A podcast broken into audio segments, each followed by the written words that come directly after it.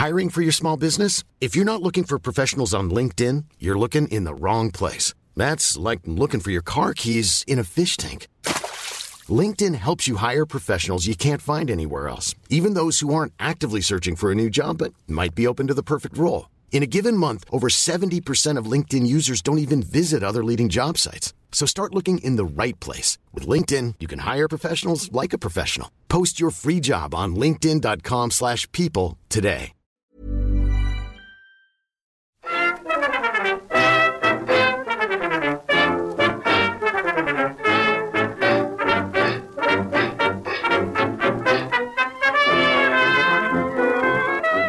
Muy buenas, amigas y amigos. Bienvenidas, bienvenidos una semana más al podcast Reload, programa sobre videojuegos que hacemos desde anightgames.com.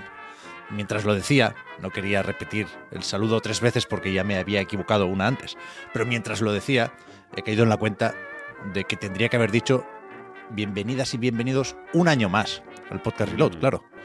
Porque este programa, el decimoséptimo de la decimoquinta temporada, es el primero de 2024. Pero, pero, como bien decía Larry David, es tarde ya para felicitar el año nuevo. Con lo cual, ahí queda simplemente el dato, sigue siendo el primer programa de este año, pero paso directamente a saludar a Juan, a Óscar y a Víctor. ¿Qué tal estáis? Hola, hola, hola, hola, hola. Hola, ¿qué tal? ¿Cómo estás? Yo creo que hasta el día 15 se puede felicitar el año No. nuevo. Sí, sí, sí, joder. Tú, a ver, tú, Pep, porque estás- tú tienes una mentalidad de asalariado. Pero lo- los que somos emprendedores, pues tenemos contacto con, con clientes, con proveedores. Me gusta mucho la gente que habla de sus proveedores. Sí. Como que, ¿A qué te refieres? Pero bueno, entonces, igual, claro, la- la- toda esta semana estamos todavía retomando el contacto con los proveedores. Entonces, entonces sería de mala educación que un, un proveedor te mande un email o te llame y no felicitarle el año, caray. Sería una situación muy de Larry David, ¿no? Que, te- los- que- que el sí, proveedor sí, te llame sí. y, y como que te intente torcer el brazo para que le felicites el año porque sabe que es de buena educación, pero tú te niegas. Tú, tú eres un poco el Larry, David del, del podcast de videojuegos, ¿no? Bueno, pero es que eh, eh, soy yo literal. Phil Spencer nos ha enseñado lo del caso por caso. Estoy de acuerdo Es en Sí, que algunos correos merece la pena eh, tratarlos así. Hacer una excepción y decir, uff, esta persona es la típica que si no le deseo ahora un feliz año, me va a tener de culo eh, los próximos 12 meses. Pero, pero en general, yo aplico aquello de que un clavo saca otro clavo. Es decir, las festividades de una en una. Cuando es Navidad, es Navidad. Fin de año ya reemplaza un poco la Navidad. Es verdad que los adornos siguen ahí, pero, pero después vienen los reyes y, y- y- y eso es lo que marca el final del fin de año barra año nuevo.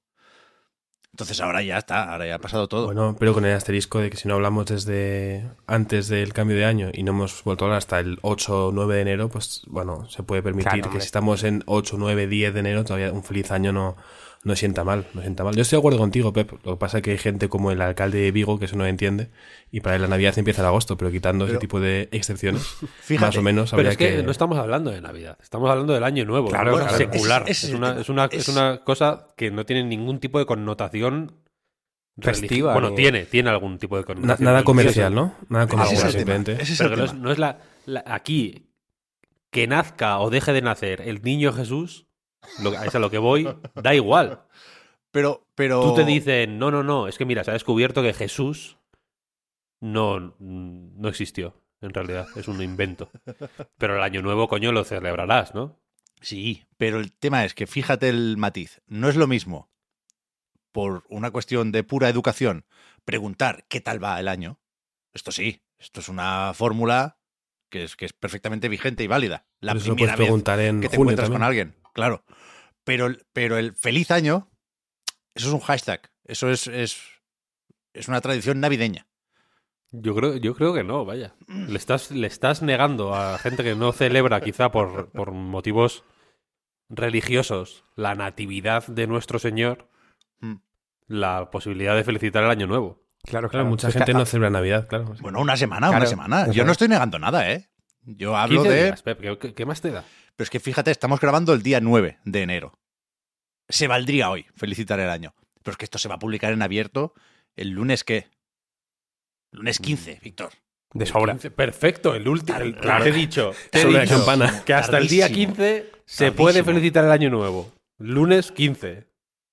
Mm, Quiero decir, es que si- ya no hace falta que la lógica me dé la razón. La serendipia me está dando la razón, simplemente. La pura casualidad cósmica. ¿Sabes Pero lo que- quiero decir? Es que además luego podemos hablar de, de si al- ocurrió lo del niño Jesús y es una cosa a celebrar, ¿no? Eso puede ser más o menos debatible para algunos o para otros, pero el año, quiero decir, hay un calendario que todos seguimos y en base al que nos guiamos y el año ha pasado. Quiero decir, yo creo que... Y claro, que- eso, que- eso es a lo que voy, eso es a lo que voy. Y si quieres Claro. cambiar el...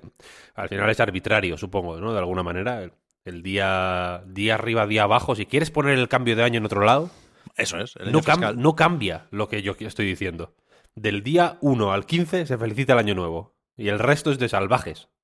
Pero, pero una cosa es que exista el año y otra cosa es el hábito o la tradición de felicitarlo.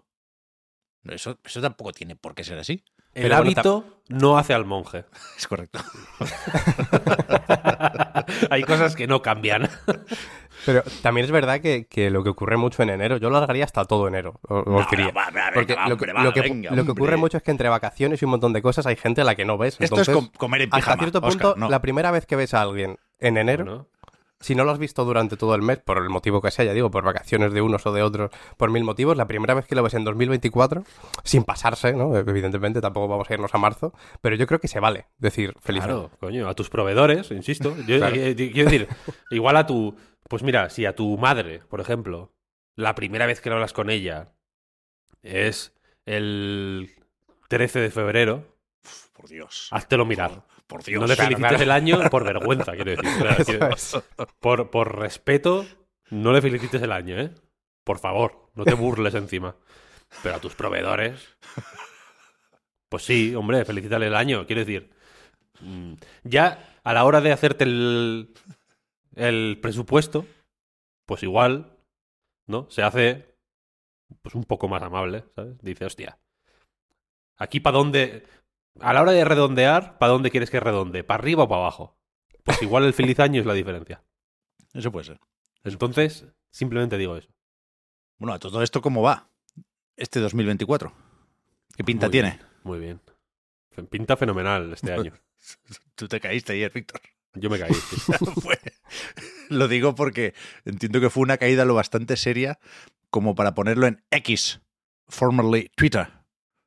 Sí, habéis visto que pone en, en- en Google, habéis visto que en los resultados de X lo pone previamente Twitter. Ah, Hay que ser lerdos, ¿eh? Para- otra, batalla, otra batalla que perdemos, Yo ¿eh? es que busco Twitter directamente y me sale. De locos, de locos. Eh, sí, ayer me caí por las escaleras, simplemente. Estaban congeladas y. Y me, y me caí. Y me metí un ostión monumental y pasé la primera jornada laboral en urgencias. Es verdad que, que- que en, en el universo de Solo en Casa somos ya más los cacos que Kevin McAllister. Bueno, y los cacos. A ver, la- mi, mi hostia fue mucho más suave que, que- que la mayoría que están en los cacos, ¿eh? que se meten unas hostias. Este año me la he visto, do- o sea, estas navidades me las he, me la he visto dos veces, Yo también. solo en casa. Bueno, yo he visto Y- la 1 y la 2. Yo la uno dos veces y la dos una. Y. Es muy digna la 2, ¿eh? Se recuerda mucho más la primera, pero la, Sí, está bien. la de Nueva York es muy digna. A mí me gusta más la uno. Por Pero supuesto. Es, es una película fenomenal, pero la 2 está bien, sí. Y, y se meten unas hostias monumentales, pero yo ayer me caí de una forma grotesca y penosa y patética. Y, y aquí estoy, haciendo, su- su- haciendo reposo. Me, me dijo el matasanos. Pero aún así pinta bien, 2024, ¿eh? Yo creo que sí. Vale, vale. ¿No? O sea, no sé, no sé. Bueno, eh, yo hoy estoy más o menos bien. Te diría que esta semana, y acaba de empezar, ¿eh? Eh, estoy especialmente animado. No, no- no es una cosa histórica, pero sí que me sorprende porque si llegamos a grabar esto hace justo siete días, me pilláis de bajona total. No sé por qué. Em- Empecé 2024 con el pie izquierdo, como se suele decir. Pero esta semana, supongo que por el rollito de los reyes, ¿eh? que quieras que no, me lo he pasado bastante bien con mis hijos. Eh, estoy ahora, o estaba, hasta que vi la conferencia de Sony en el CES, algo podemos comentar de eso, sorprendentemente bien, ya digo. Fenomenal. Y, y estaba yo un poco refunfuñando con 2024 para variar, pero ahora, pues es, verdad, me, me, pinta bien. Sobre todo tengo muchas ganas de conocer 2024, porque creo que, y hablando ya por fin en clave de videojuegos, creo que sabemos poco de lo que nos espera este año, ¿no? Si echamos, también lo haremos en un rato, un vistazo al calendario, pues tenemos unos cuantos lanzamientos ya marcados, ¿eh? Pero a partir de abril sabemos muy poquito de lo que nos espera y por supuesto tenemos incógnitas de esas mayúsculas en forma de probable nuevo hardware. Así que, que creo que debería ser chulo este año. Estoy con ganas. Estoy con a ganas. nivel táctico, la configuración Sí, sí, es perfecta, sí, ¿no? Porque el primer trimestre lo tenemos bien cargado y con espacio también para sorpresas en el primer trimestre, evidentemente, pero bueno, los nombres y apellidos que queremos, ¿no? Que- o que queríamos conocer del primer trimestre están ahí. Ya están alineados. Parece que, a, a- a no ser que haya una catástrofe de dimensiones planetarias, nos esperan unos enero, febrero, marzo bastante guays, yo creo. Sí. Y después es verdad que no hay nada. Entonces es una maravilla eso. Bueno, el, el- Space Marine. Yo creo que es el, lo tengo grabado en la mente porque creo que sale el 9 de septiembre, ¿no? Sí, en Que es septiembre. como, sale joder, vaya fecha más random, alejadísima. Así en la lejanía están solo. Que yo sepa, ¿eh? Y lo digo pensando en la página de Game Informer, que es la que solemos consultar porque tiene una URL muy fácil de recordar. gameinformer.com barra 2024. El año pasado y hacíamos lo mismo con, con 2023. Y están por ahí lejos el Space Marine, efectivamente, y el Wukong, el 20, El de agosto. Ah, hostia. Sí, sí. Pero bueno, tenemos trabajo, efectivamente, con, con el primer trimestre, solo con el Like a Dragon Infinite Wealth, que no, no para de salir más información y más mecánicas y más sistemas y más juegos dentro del juego. Solo con eso tenemos ya para rato. Pero ya digo, yo, yo creo que hoy puede ser un podcast de, de estos dispersos, pero bien. Hay una fina línea, ¿eh? Es difícil estar disperso y estar bien, pero cuando sale, a mí me gusta. Bueno, ya lo habéis visto, ¿eh? tenemos un montón de temas encima de la mesa y creo que podemos transitarlos eh, hasta cierto punto con el recurso muy agradecido, in my opinion, de, de la redacción de la vuelta al cole.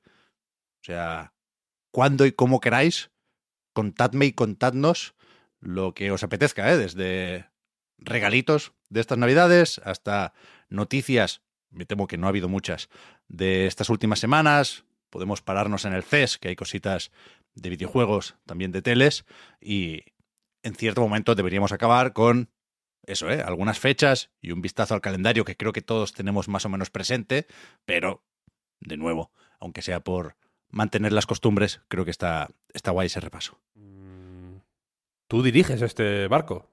Si, si, si llega a buen puerto, será gracias a ti. Y si se hunde, será por tu culpa. Ya, es verdad. Eh, Es que a mí me gusta preguntar por los regalos, Víctor, pero ahora Ya, me ya, sabe ya. mal porque he escuchado la recarga activa, me la he puesto así a, a por dos porque necesitaba escuchar lo que decíais sobre el CES de Sony, que yo de verdad estoy escandalizado.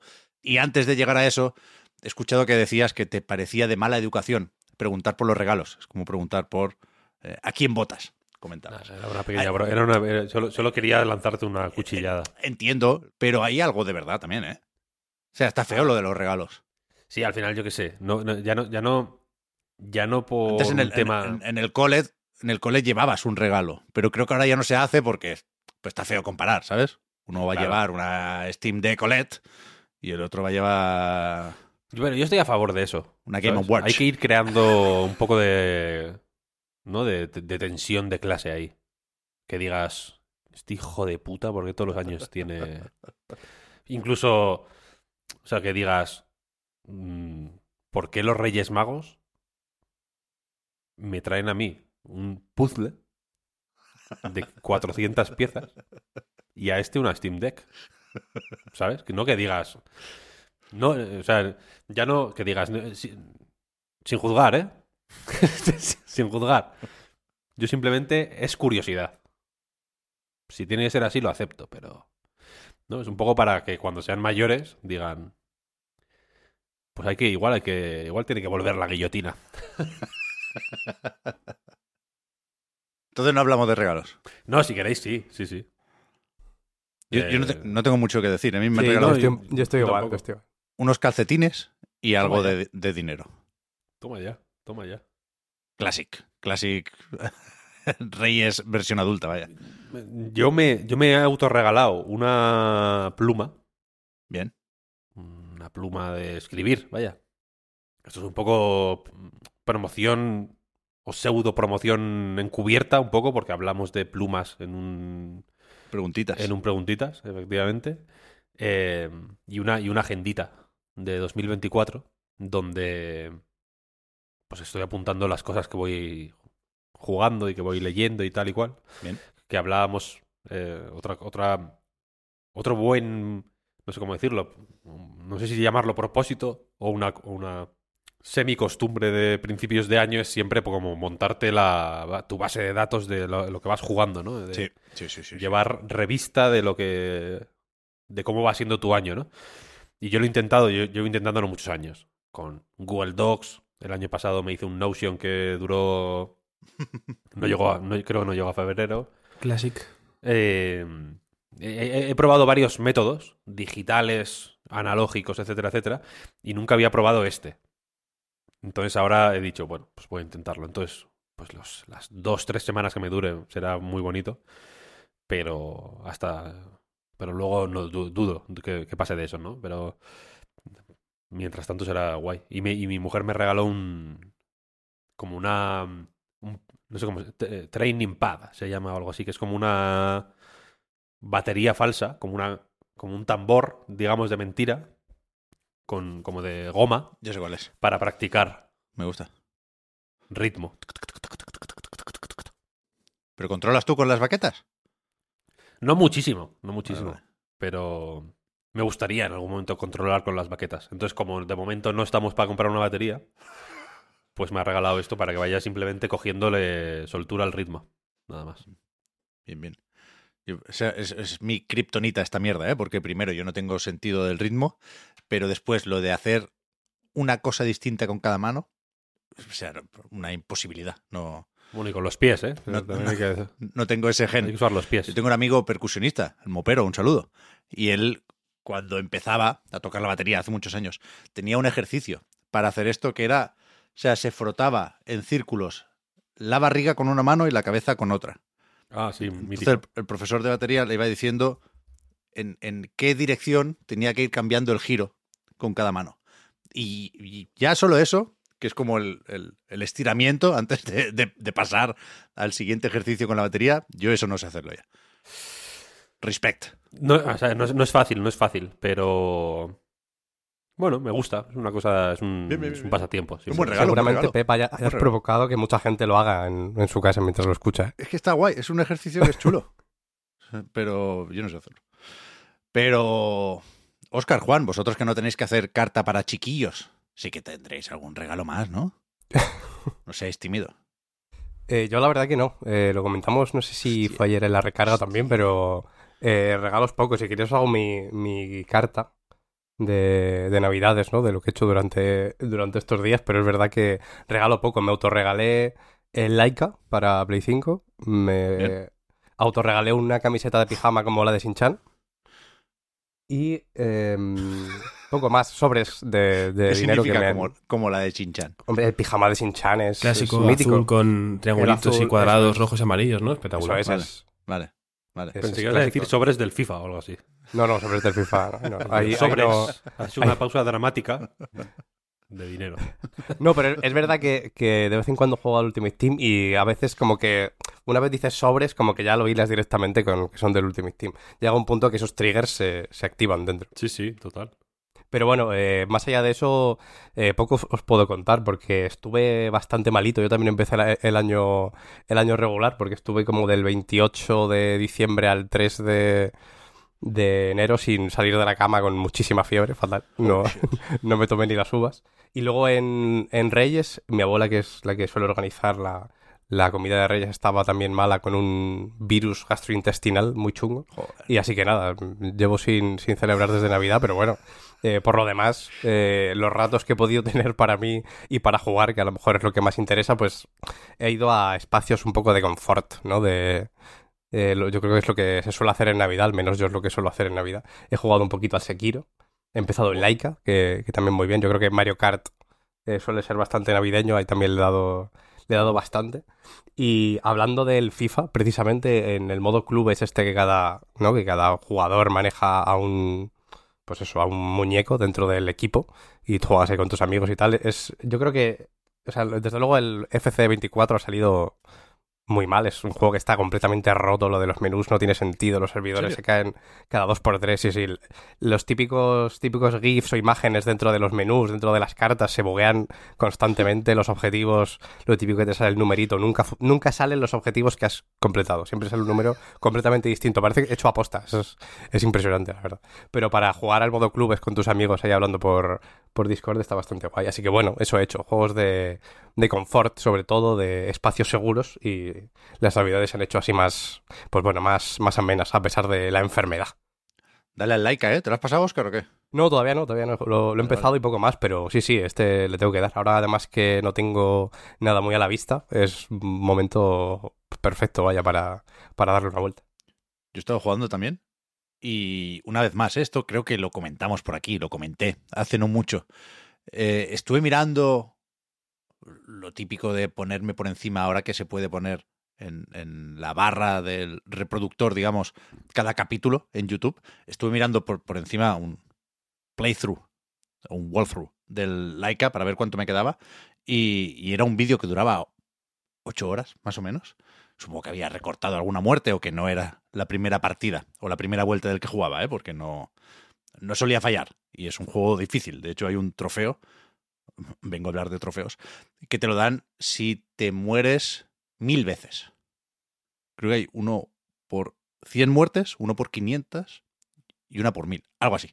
Pero que... ¿Qué está diciendo? Así, que yo llevo 20 horas del Laika y ahora sí estoy cerca del final, pero hostia, me lo he tomado con calma, ¿eh? Porque he querido hacer todas las secundarias, he dado muchas vueltas, me he perdido muchas veces. El mapa es bastante grande y más o menos enrevesado, pero desde luego yo no, no, no he puesto de mi parte a la hora de orientarme, pero me está gustando muchísimo pasar tiempo en el Laika. De hecho. Estoy contento porque quería hacerme, quería sacarme el platino, estoy jugando en Play 5 también, y, y había un bug, había un trofeo que no se podía desbloquear, de conseguir todas las armas, que es algo no especialmente difícil, eh, tenía un 0% de porcentaje de desbloqueo en las estadísticas de los trofeos y por lo tanto no podías sacar tampoco el platino. Pero justo ayer lo arreglaron, lo parchearon, supongo que eh, han, han podido mirárselo ahora que tiene que estar lista la versión para Switch que sale pasado mañana. Así que volvemos a recomendar lo último de Brainwash Gang. Cuando he dicho lo de las 20 horas, he, he pensado, joder, qué barbaridad, ¿no? ¿Cuánto 20 he jugado? horas. Yo, yo, a mí- yo- en Steam me marca 22. Joder. Pensaba que había tardado bastante menos. Sí, sí, sí, sí. Pero sí, es un juegazo, es la leche. Muy bueno. Hablando de, de platinos, por cierto, Pep, eh, me he sacado también el de Alan Wake 2, que lo Muy tenía bastante a puntito, es bastante fácil, ¿eh? en realidad. Pero sí, sí. Bueno, bastante fácil. Yo lo de los platinos, esto es- eh, eh, eh, hay que decirlo en algún momento. Siempre es como, nada, es bastante, este es ba- bastante fácil. tal. Son imposibles los platinos, como que, como que bastante fácil. ver, hombre, depende no. del juego. Alan Wake Depende 2 del es, sencillito. el sí, sí. Spider-Man es el único que es fácil. El Sí, también es cierto. es hiper fácil. difíciles. El único que tengo yo. Yo creo que más o menos, ¿eh? Alan Wake El de Spider-Man al Spider-Man. final, a la, que, a la que juegas cinco minutos más de lo normal, ya te lo Sí. sacas. Quiero decir, pero, Sí, pero sí. el resto son imposibles, macho. Pues justo me parece eh, una comparación buena, ¿eh? Me parece más o menos igual de sencillo el de Alan Wake 2 y el de Spider-Man, porque al final es ir a sitios, coger cosas y ya está. Pero da miedo. Ya, es verdad, ¿eh? lo, lo pasaba mal en algunos Pero- tramillos, ¿eh? Cuando tenía que volver al, al parque de atracciones decía, no, por favor.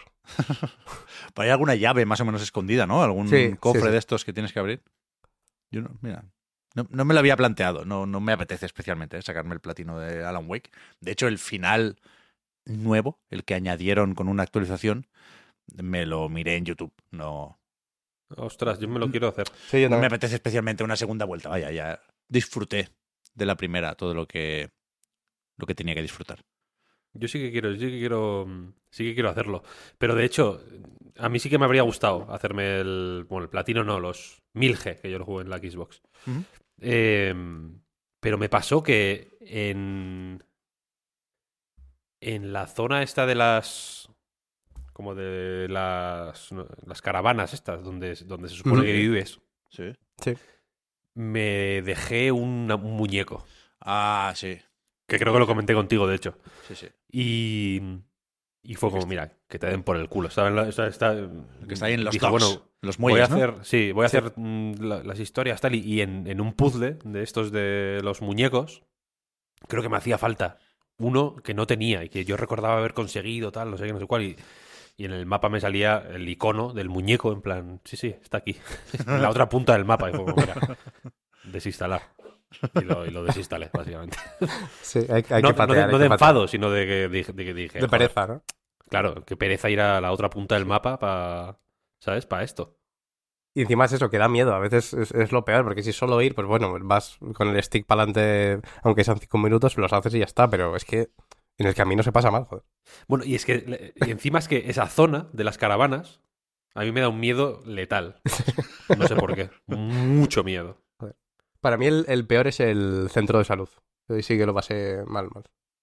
Eso también da mucho miedo, sí. Qué juego. ¿Tú, Juan, qué? Después de Navidades sigues sin estar en la generación que toca.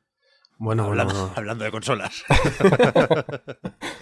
Pues fíjate, mientras eh, hablabais del Alan Wake 2, como yo no puedo eh, con los juegos de terror, he cogido un post-it y he hecho una especie de redacción navideña improvisada y no he apuntado nada de la nueva generación, pero es verdad que ahora puedo decir que estoy en la generación que toca. Eh, no he podido profundizar mucho en ella, pero ahora tengo un dispositivo que me permite decir que estoy en la nueva generación.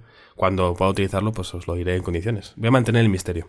Eh, que la gente deje en comentarios. Un dispositivo. Esto será ¿Qué una broma de, de Netflix, de alguna forma. Uf, no, no, no de Netflix, que, que- El Chromecast, el Chromecast 4K.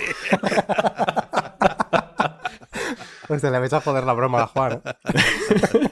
No me habléis de, de Netflix, que hemos empezado el año fatal, que van a meter anuncios, micropagos, juegos que hay que pagar más, fatal. Con lo bien ves. que estaba todo, ahora de repente, un año diciendo, no tenemos anuncios, juega libremente, ahora de repente lo van a, a mandar todo al traste. Pero bueno, curiosamente, Storyteller es el juego más descargado de Netflix por encima de GTA, eh, así que enhorabuena a su desarrollador, porque es un juego que se juega muy bien en Netflix, aunque eso no es, no es nueva generación. Pero, pero no, no está en mi, en mi lista, os lo diré en el próximo reload. Os digo que dispositivo de nueva Pero, generación guay, tengo. ahora me, me- me gusta mucho este enigma, ¿eh? Fuera coñas, porque tú sí tenías un ordenador para jugar, ¿eh? O sea, Sí, sí, sí. has probado muchos títulos recientes en tu portátil, pero si no es ese el dispositivo, la verdad es que no sé cuál puede ser. Luego Bueno. Animamos a la gente a que, a que en los comentarios, ¿no? Di- a mí me gusta siempre que puedo hacer este Claro, engagement. al engagement. sí, sí. sí. Eh, que, que- que digan qué dispositivo es. Pero claro. no será, o sea, no tendrás un, un PC consolidado, ¿no? A ver, no voy a dar pistas, Pep. Uf. Yo os dejo total libertad Joder. para que elucubréis y eh, dentro de una semana no hay que esperar mucho. Además, esto sale el 15 de enero. Vosotros lo sabréis antes incluso. Para nosotros va a ser peor, gente. que lo grabamos un poco pronto. PC consolidado, claro. Sí, Eh, Yo esta es- mañana he dicho PC de mano, Sí. Que, su- que suena bastante más ridículo. Pero PC, PC consolidado es la, es la, la, la buena palabra. Eh, yo aquí me he rendido un poco también. En alguna ocasión he reconocido que no me gusta nada esta etiqueta, pero es la que se está imponiendo. A ver, es horrible. Es una palabra grotesca, Sí, pero, sí. pero, pero es, es muy, es muy representativa también, al final. Yo creo que no, porque me, me parece lo peor de los dos mundos. Es decir, le hace un flaco favor al dispositivo, que si está bien hecho, tiene lo mejor de los dos mundos. Pero al decir PC consolidado, a mí me suena a falta de respeto, tanto a nuestra querida familia pecera como a los consoleros. No sé. Es como una Yo mezcla ahí que no, yo no, lo- Yo no voy lo a- veo bien resuelto el nombre. Voy a llamar a todos estos dispositivos Steam Deck Like y así me, mi cabeza está más Ya. tranquila. Deck like. Pero, pero Mm. es verdad que ahora necesitamos esta etiqueta, porque, bueno, hace un tiempo ya, ¿eh? Que, que esto es mucho más que una moda.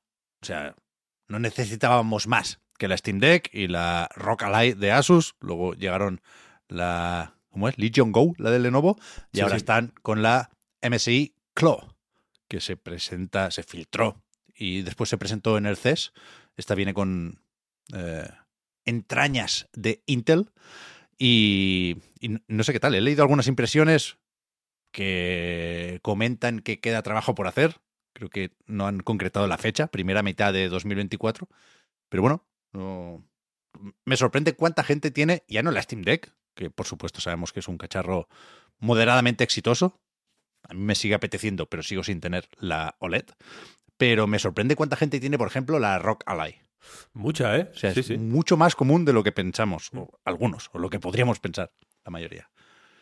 Porque están bien, o sea, son, son buenos trastos. Mm, Sí, a ver, to- totalmente, ¿eh? O sea, la, la idea es la idea es guay y en el caso de, la Roja Ally aparentemente es un buen trasto no porque la idea de hacer un PC consolidado sea buena, sino porque está bien, es un Por eso. buen dispositivo. Sí. Este de MSI, a ver. Em, pero yo creo que la Steam Deck es la es la ganadora. Yo, yo creo que sí. O sea, yo si me Mm. tuviera que comprar una, me compraría la Steam Deck. También porque todo lo del Game Pass lo puedo jugar en Xbox Serie X, ¿eh? No, no, no- es un motivo, o no es el principal motivo de compra. No, no sería un reproductor de Game Pass, en mi caso. El PC consolidado de turno. Pero es que es eso, todas están bien. He leído a más de uno y más de dos decir que tienen la Steam Deck y la Rock Ally y han dejado de usar la Steam Deck. Porque también se ve que ha mejorado mucho con actualizaciones de firmware y demás la de Asus, ¿eh? Pero a mí sí me parece un... Ya no solo un estándar, la Steam Deck, que es verdad que es más limitada por cuestiones del sistema operativo, aunque sé que le puedes meter Windows y puedes trastear lo que te apetezca, ¿eh? Pero, pero no sé, me, me parece un dispositivo más equilibrado. Por precio, por rendimiento, por Sí. eh, duración de la batería, que, que sigue siendo el punto débil de la mayoría de, de estos cacharros. Pero es que yo necesito que Nintendo anuncie la Switch 2, entre otras cosas, para quitarme las ganas de gastarme un buen dinero, quieras que no, en uno de estos dispositivos. Por supuesto, cuando Nintendo mueva ficha, se me pasa la tontería, ¿eh? Será mi portátil de cabecera. Pero, Sobre pero ese bueno, tema, sobre buena ese oferta, tema, Pep. buena oferta. Sobre ese Dime. tema, Pep. Dime, dime. El otro día. Yo no quiero generar aquí conflictos, ¿eh? Pero.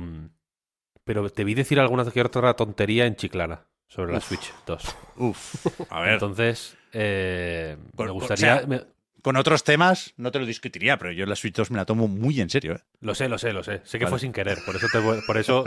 Y sé que en Chiclana, al ser en directo, pues los nervios de pronto, pues te pueden. Te pueden pasar una mala jugada al final. Lo sabe todo el mundo. Entonces, has tenido tiempo ya para reflexionar, yo creo.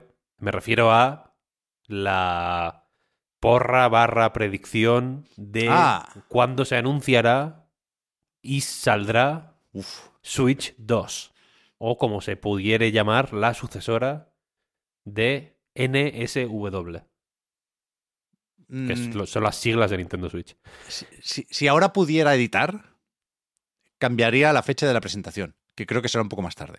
Vale, Pero- vamos a recordar. la- tú, tú decías que, que se presentará en abril, El 10 de abril, creo que dije. 10 de abril, Hmm. y que se publicará en octubre. No, O sea, se el- lanzará el- en octubre. El lanzamiento lo tengo cada vez más claro. Eso sí, lo voy a acertar, que lo sepáis. 15 de noviembre. 15 de noviembre. Sí, Lanzamiento de la Switch 2. sí. Yo me, me- al, al- al hacer este tipo de predicciones, que son 100% por los loles, que nadie, por favor, se lo tome en serio, pienso un poco en, en- en la estrategia y en los plazos, pero pienso sobre todo en lo bonito, entre comillas, del día. O sea, hay, hay fechas que son más estéticas que otras. Y 10 de abril y 15 de noviembre me parecen fechas que, que son bonitas, ya digo, a falta de una palabra mejor, y por lo tanto fáciles de recordar. 15 de noviembre va a salir Switch 2. Juan Oscar, Con que. el Pokémon intergeneracional, de, que no sé si será un... Eso lo, bueno, eso lo tenía yo apuntado en algún sitio para debatirlo en cierto momento, porque se anuncian más o menos pronto los juegos de Pokémon, ¿no? Cuando tocan. Bueno, en principio toca remake este año, ¿no? Juan, tú que Sí. eres el que sabe de esto. Debería tocar remake, ojalá no eh, sea como con el, el, último, que vuelva a ser como los, que eran los de antes, que yo creo que, un poco, que gustaba un poco más, pero a mí me cuadra lo de noviembre para el lanzamiento de nueva consola, más que nada porque el noviembre del año pasado, nos pilla un poco lejos quizá, pero si no eh, lo habéis olvidado, estábamos celebrando el aniversario de nuevas consolas hace no, no mucho, ¿no? Entonces puede ser un buen momento para sacar una consola de cara a la campaña navideña, vender 80.000 Mario Kart 8 de nuevo y, y funciona muy bien. Eh, poder eh, acabar eh, con todos los juegos que tengas de Switch 1 en septiembre y en noviembre ya pensar en la nueva consola. Me parece un buen momento para, para ese lanzamiento. ¿Cuándo se va a anunciar? Me parece más complicado. Em, entiendo que antes de verano puede ser un buen momento si es que sucede este año, que imagino yo em, que sí. Entonces, bueno, la predicción de Pep original me parecía relativamente Iba a decir que correcta, como si podía saber si es correcto, pero entiendo los motivos y más allá de lo redondo o no de la fecha, eh, creo que noviembre sí puede ser un mes óptimo para el lanzamiento de, esta consola. Antes me parecería igual precipitado. Hace poco, además, esta mañana creo que vi un, un tweet de 2017 hablando del lanzamiento de, Switch y demás. Eh, por fechas, sí, yo creo que puede cuadrar que Nintendo se, se, anime en noviembre, sí. Pero ahora volvemos a la funa, ¿eh? Perdona, Víctor. Pero el otro día, es que de verdad que me surgió esta duda. El remake que toque de Pokémon, suponiendo, ya digo, que toca un remake, que yo creo que sí, eh, puede ser Let's Go. Es decir, ¿se, se valdría hacer un Pokémon Let's Go chicorita? O sea, de oro y plata. otra generación con el mismo tratamiento. Claro, se, habló mucho de esto porque en el, la última expansión, que esto es un poco spoiler, pero Twitter tardó dos segundos en, en spoilearlo. En la segunda parte de la última expansión vaya de Pokémon, eh, por un dispositivo que consigues puedes controlar a los Pokémon, ¿no? Entonces puedes ir moviéndote por el mundo con distintos Pokémon, cada uno a su forma. La animación, por ejemplo, de, de Lugia nadando es muy bonita. Hay han hecho montajes, por ejemplo, con Suicune corriendo de lado, así de perfil, mm. para eh, imitar la pantalla de introducción del Pokémon Cristal y cosas así, ¿no? ¿Está como demasiado bien hecho o qué Claro, entonces aquí hay mucha gente diciendo, igual esto es una prueba para luego hacer un, un Let's Go con Pokémon igual de segunda generación, algún tipo de remake así. Bueno, se puede ver. Se puede controlar a todo tipo de Pokémon, algunos más de forma más interesante que otros, pero, pero bueno, mucha gente piensa eso, que son pruebas de cara a, al siguiente juego sí, me, me, me, cuadra un poco eso. Creo que es un tipo de juego que se puede adaptar bastante bien a Switch y la sucesora al mismo tiempo, es decir, que puede ser intergeneracional. Y luego, si eso, no sé si se puede hacer otro Leyendas Pokémon. O sea, lo de Leyendas aspira a ser una subsaga, ¿no? Sí, como el Star Wars Jedi, dos puntos. Y el resto, ¿no? Yo creo que es que un Pokémon Leyendas, lo que sea, podría estar bien, sobre todo porque el Arceus al final gustó más de lo esperado, creo yo. Por eso, por eso. Em, yo realmente luego, después de jugar a otros Pokémon, eh, casi que añoré el, el Arceus. O sea que podemos esperar tanto un remake como alguno, alguna nueva entrega en el Pokémon Leyendas. Y yo realmente esperaría algún tipo de spin-off, que al final los spin-off de Pokémon suelen ser lo que más funciona. Este, Estas navidades, de hecho, con el, la serie, la miniserie de Netflix de cuatro episodios de con Sergio Pokémon. Estaba la gente encantada porque es lo más cozy y agradable que se ha visto en, en Netflix, una serie de stop motion japonesa muy, muy buena, con una conserje y un Psyduck adorables. Y cualquier tipo de cosa que vaya hacia un, nuevo mundo misterioso, cualquier tipo de cosa así más tranquilita con Pokémon puede, puede funcionar, yo creo. O sea, yo por supuesto sigo siendo hater de Pokémon, ¿eh? Si en algún momento esto cambia, ya os lo haré saber. Pero, pero me interesa mucho porque es un encaje importante eh, a la hora de pues eso, decidir qué se hace con una consola nueva, porque es una situación más o menos atípica para Nintendo, ¿no? Que acaba de eh, empezar con esto del modelo híbrido, ¿no? De juntar sobremesa y portátil, y, realmente la, la transición es complicada desde el punto de vista de que no es fácil dejar atrás una base de usuarios tan enorme como la que tiene ahora Switch, ¿no? Pokémon no, no puede prescindir de esos millones de consolas a la hora de eh, estrenarse en un nuevo dispositivo. Va a, ser, va a ser interesante, va a ser una de las cosas que creo que es evidente que aunque sea de Pokémon Company y esté un poco apartada, pues va a tener en, cuenta Nintendo a la hora de, bueno, de planificar el lanzamiento de su nueva consola. Perdona, Víctor, ¿qué es lo que no te encajaba entonces?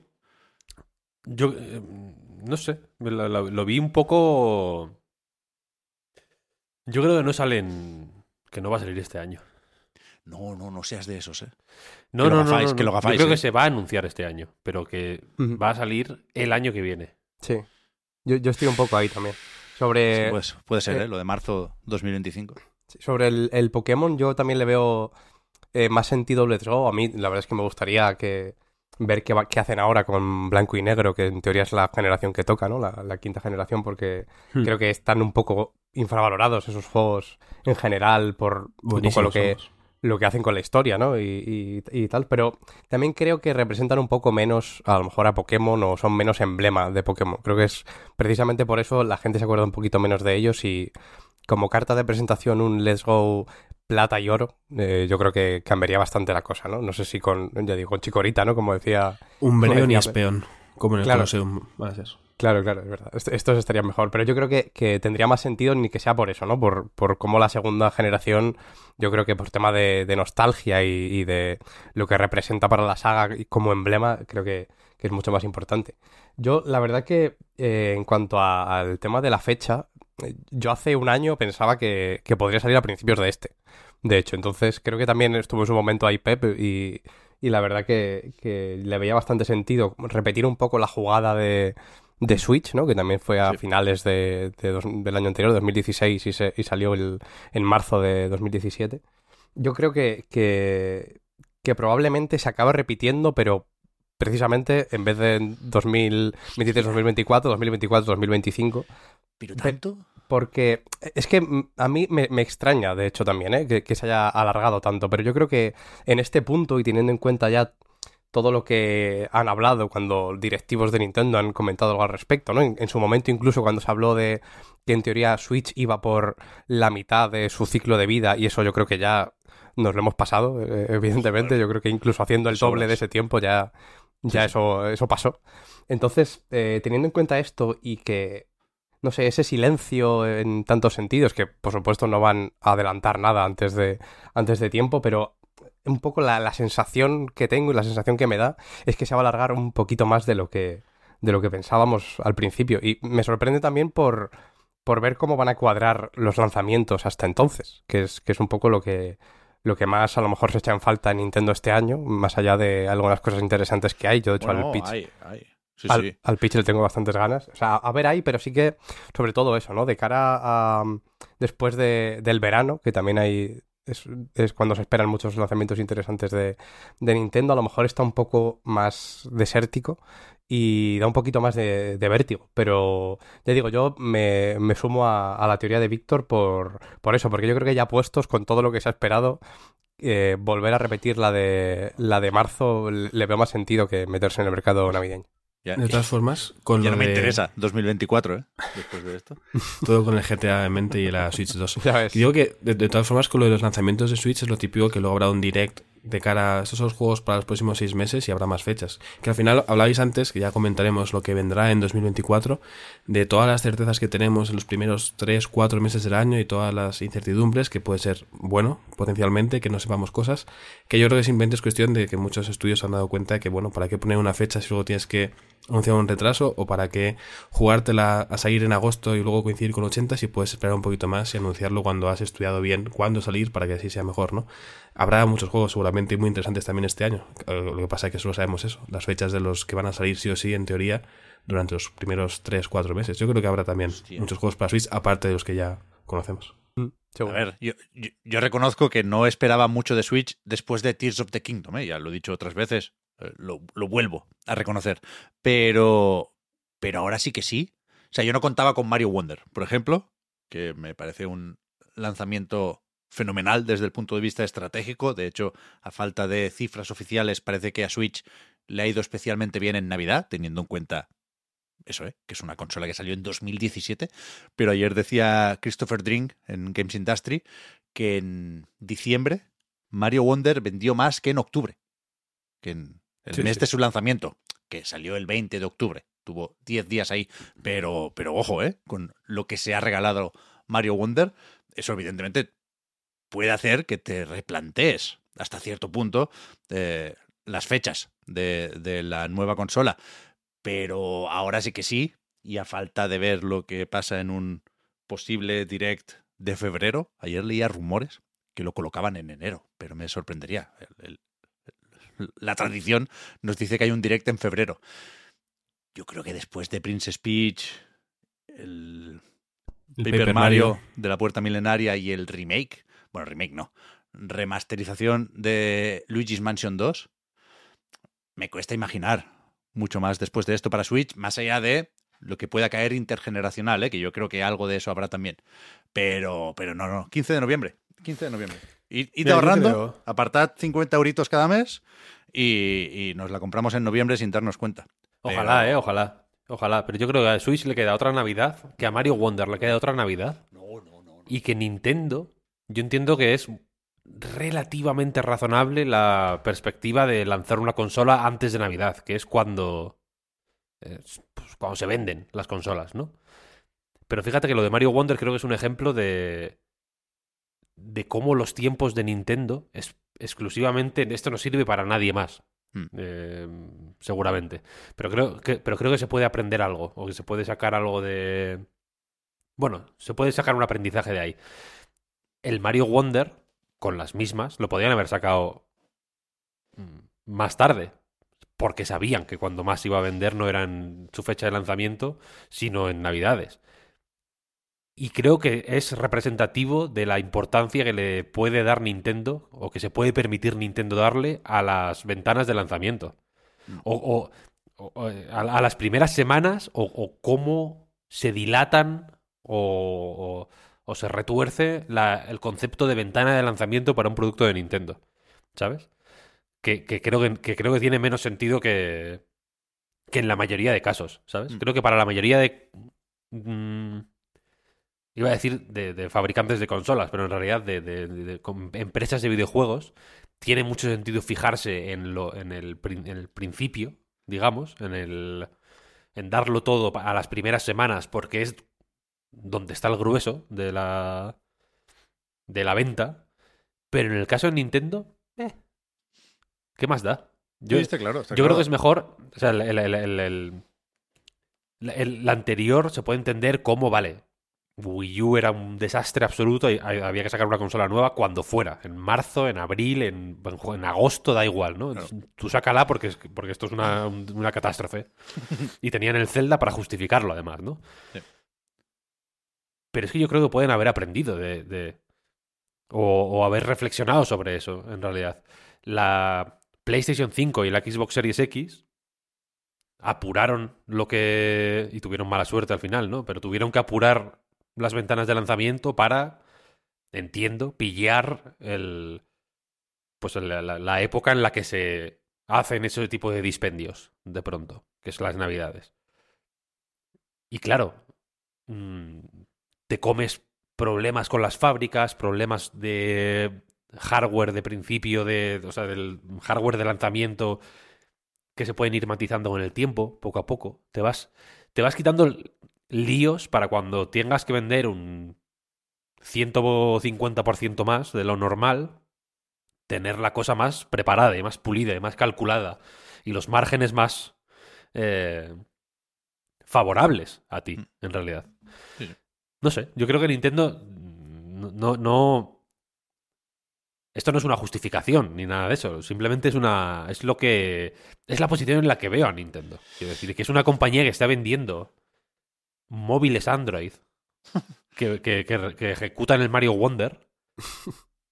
Que les, que les costará fabricarlos 75 euros a precio de oro. Y no bajan ningún precio porque no les hace falta, quiero decir. ¿Sabes? Ya están en la, en la, en una, en un nicho, digamos, que les va guay. Y, dudo que se quieran o que tengan necesidad, sinceramente, de ponerse en una situación más apretada o más tensa. Porque, porque personalmente, igual, igual ahora me abrís los ojos y, y es como, ah, vale, guay. Pero personalmente no veo el beneficio. Para ponerte en una situación tensa, ¿no? Y de riesgo, tiene, la recompensa tiene que ser mucho mayor, realmente. Tienes que decir, vale, si hago esto, Sí. me arriesgo a tener estos problemas, pero a cambio, si consigo mm, surfear la ola y, y- y- y deshacerme de estos problemas o, o esquivarlos o, o matizarlos y atajarlos a tiempo, la recompensa es tan mayor que me merece la pena, simplemente. Sí. A- además, Es que no lo, ve- no lo veo, sinceramente. Sí, además yo creo que, que precisamente el caso concreto de Switch, por lo que tiene de, de, bueno, lo que sería la Switch 2, que ya todos sabemos que va a ser de alguna forma una evolución de la primera, pero no un salto gigantesco, eh, podemos darlo más o menos por hecho. También creo que ese tiempo hasta Navidades, ¿no? Entendiéndolo como el periodo probablemente más potente o uno de los más potentes para, para vender consolas, yo creo que le viene bien para sentarse un poquito y demostrar un poco lo que es y lo que tiene nuevo, porque a lo mejor saliendo en noviembre, quien ya tiene una Switch o quien ya se la ha podido comprar hace poco, porque el, ritmo de ventas de Switch es, no para, ¿no? A lo mejor se siente menos esa necesidad de pasar a la siguiente porque ya tienes una. Yo creo que esos meses eh, desde principios de año hasta, hasta finales, ¿no? Hasta la época navideña, les puede venir hasta, hasta mejor para sentarse un poquito más. No sé, yo- yo- me, me gustaría saber cuánto tiene de espejismo lo de Mario Wonder y lo de las ventas navideñas, porque creo que, o sea, no hay que olvidar ¿eh? que, que Switch venía de un descenso de ventas normal por el ciclo de un 20% más o menos, 20, entre un 20 y un 30, ¿no? Respecto al año anterior. Y, y con Mario Wonder y con las navidades, ya digo, ha cambiado un poco eso, pero ahora creo que, que volveremos a esa tendencia, sobre todo porque no, no hay muchos lanzamientos a la vista, que es verdad que seguirá vendiendo Mario Wonder ¿eh? y Mario Kart también, ya puestos, pero los multiplataformas se van a ir acabando. Ahora a ver si sale Hi-Fi Rush o, Sea of Thieves, pero no, no sé si deberíamos contar con ellos. Ayer los rumores viraban un poco, ¿no? Y, y apuntaban más a PlayStation que a Switch. Se está enrareciendo todo esto, pero, pero ya veremos. Pero que, que creo que se van a ir acabando los juegos third party para Switch. No sé si Hogwarts Legacy será el último gran juego multiplataforma que tiene versión para Switch. 22 millones el Potter, ¿eh? Cuidado. Hay, hay, hay pique para ver si es el juego más vendido de 2023, que es lo que dice Warner, pero hay objection por parte de algunos nintenderos que dicen que el Zelda puede haber vendido más. Ya lo veremos. En cualquier caso, es muchísimo. 22 millones, ¿eh? Pero que, que se va a ir acabando eso. En Pero los juegos 2024 creo que no hay ningún gran multiplataforma anunciado para Switch. Corregidme si me equivoco, ¿eh? No creo que vayan a compensar eso con la nube, que es algo completamente anecdótico en la plataforma de Nintendo. Y el tirón que pueda tener el juego de Peach es el que es. No. Sí, pero a ver, CERS. Se acabaron los CERS para Switch. Pues ya estaban acabados, ¿no? Pero más todavía, Víctor. O sea, imagínate el próximo direct, ¿eh? Bueno, va a ser un desfase, claro. Marvelous Direct lo van a, lo van a llamar. en realidad. Ya lo sé, ya lo sé. Está el Prince of Persia, está guay, dicen, ¿eh? Salen Sí. pronto los análisis, dicen que está bien. De- y alguno habrá, quiero de la decir. corona. Alguno habrá, seguro que se me olvida. Pero, pero no. Los, los, los tres third parties que, tiene, que, que, que tienen la posibilidad de hacerse un Hogwarts Legacy posiblemente estén. ¿Sabes? A, a- a- a costa de Dios sabe qué. Pero yo creo que no. Yo, yo, yo creo que, que se van acabando los lanzamientos intergeneracionales en PlayStation y en Xbox y sin versión de Play 4 y One, el salto a Switch es impensable. Es un triple mortal que, que acaba en talegazo. Sí, desde luego, No, desde no, luego. es que pero no va a haber mientras, haya, mientras haya versión de PlayStation 4 y Xbox One, Que ya habrá hay. versión de Switch. 2024 está prohibido. El perro Hay- Sánchez dijo que no. Hay menos, hay Ya no se menos, Hay menos, pero habrá. habrá. Decreto ley. No, no hay, no hay, no hay. Entonces, no sé, yo creo que le queda otra Navidad. Yo creo que la van a apurar, la van a apurar, van a dejar que se pudra, van a dejar... Hostia, tú. Se va a quedar la Switch como el del guar- el cu- Cuentos de la cripta, esto, el, el esqueleto este con los pelajos. Van a, van a sacar la Switch Mini LED. Como cambiarle la pantalla otra vez. Sí, bueno, no te- o sea, os os recuerdo que sacaron una puta Wii... ¿Os acordáis de la Wii esta tan... La roja. La roja. Súper bonita? Esa la- la tengo yo. yo. La, yo, creo, yo creo que me la llegué a comprar también. La debo tener por algún lado. Que era súper bonita, que no tenía sí. lector de discos, ¿no? Algo así. Eso ¿o es. ¿Cómo era? No tiene lector. Es la única diferencia. Pues ya ves tú. Que pueden hacerlo, que pueden hacerlo, Pep. Yo, eh, creo yo, ¿eh? Pero bueno. Ya, ya- ya no quiero seguir. No, ya, ya, ya, ya, sí. sí, No, hombre, sí, vosotros. No lo decía para desanimarte, lo decía simplemente para crear discordia y disputa y embajonarte para que para que el resto del podcast fuera un pantano. No, lo hacía simplemente para porque es lo que creo, vaya. Puede ser, puede ser. O sea, Y la- para, la- y para aprovechar para hablar de otro hardware, ¿eh? Porque también mm, tú aquí estás echándole mucha responsabilidad a Switch 2 y estás hablando de que ya no hay... es su año, tiene que ser su año. A ver si sale la Play 5 nueva, ¿no? Bueno, ¿queréis hablar de cacharros realmente? Sí, pues, o sea, ah. no, de verdad, de verdad. En el guion está, en el guion está. Había quien esperaba eh, ver de alguna forma PlayStation 5 Pro, que, una vez más, un poquito de contexto. Es algo que no está en absoluto confirmado, pero entra dentro de ese paquete de rumores que en cierto momento publicó, Tom. compartió Tom Henderson, que, que, que incluía también pues una serie de cosas que se han ido cumpliendo, ¿no? A nivel de hardware de eh, Sony. PlayStation Portal, la PlayStation 5, vamos a llamarla Slim, la de las patitas, los auriculares, quiero decir, que alguien le chivó una serie de cosas a Tom Henderson que han resultado ser verdad. Hasta ahora, todas. Y, sería raro que, que justo esta fuera, fuera mentira. Pero bueno, eh, no sabemos nada más. Quiero decir, lo de esperar verla ayer, esta pasada madrugada, en la presentación que hizo Sony en el CES, en el Consumer Electronic Show de Las Vegas, me parecía, o sea, eso sí me parecía un disparate, porque es evidente que es pronto para sacar esta consola. Puede que siga siendo pronto a finales de este año, pero ahí apuntan desde hace tiempo los rumores, y en cualquier caso este tipo de revisiones se anuncian muy cerquita del lanzamiento, para no estar un puto año o casi un año quitándole ventas al- al- a la versión que, que está ahora disponible de PlayStation 5, ¿no? Con lo cual, aquí creo que sí que la apuesta es más o menos sencilla. Es decir, no tiene sentido esperar PlayStation 5 Pro antes de septiembre, octubre, noviembre, y por lo tanto no tiene sentido esperar su presentación antes de agosto, septiembre, octubre. Si me preguntáis a mí, por supuesto pueden pasar muchas cosas y parte de la gracia es que hay cierta incertidumbre en esta industria, ¿no? Que las tradiciones no se están respetando últimamente y que cada compañía eh, diseña y marca una estrategia que puede ser muy distinta a la, del resto. Y recuérdame cómo estaba el tema de la mm, Xbox tu- Tubo. Bueno, Brooklyn tiene que salir también a finales de este año. De nuevo por aquí eso, por eso. tenemos hoja de ruta, la famosa filtración del juicio con la Federal Trade Commission. Phil Spencer ya dijo que habían cambiado unas cuantas cosas de ahí, pero de nuevo hay una un, un rastro de migas, ¿no? Que nos pueden ir sirviendo para marcar casillas. En principio, creo que era un poco antes del E3, un poco antes del verano, se va a presentar el nuevo mando. Es, es lo primero que tiene que salir de ese nuevo hardware de Xbox. Luego juraría que viene, no tengo eh, el PDF delante, perdonad.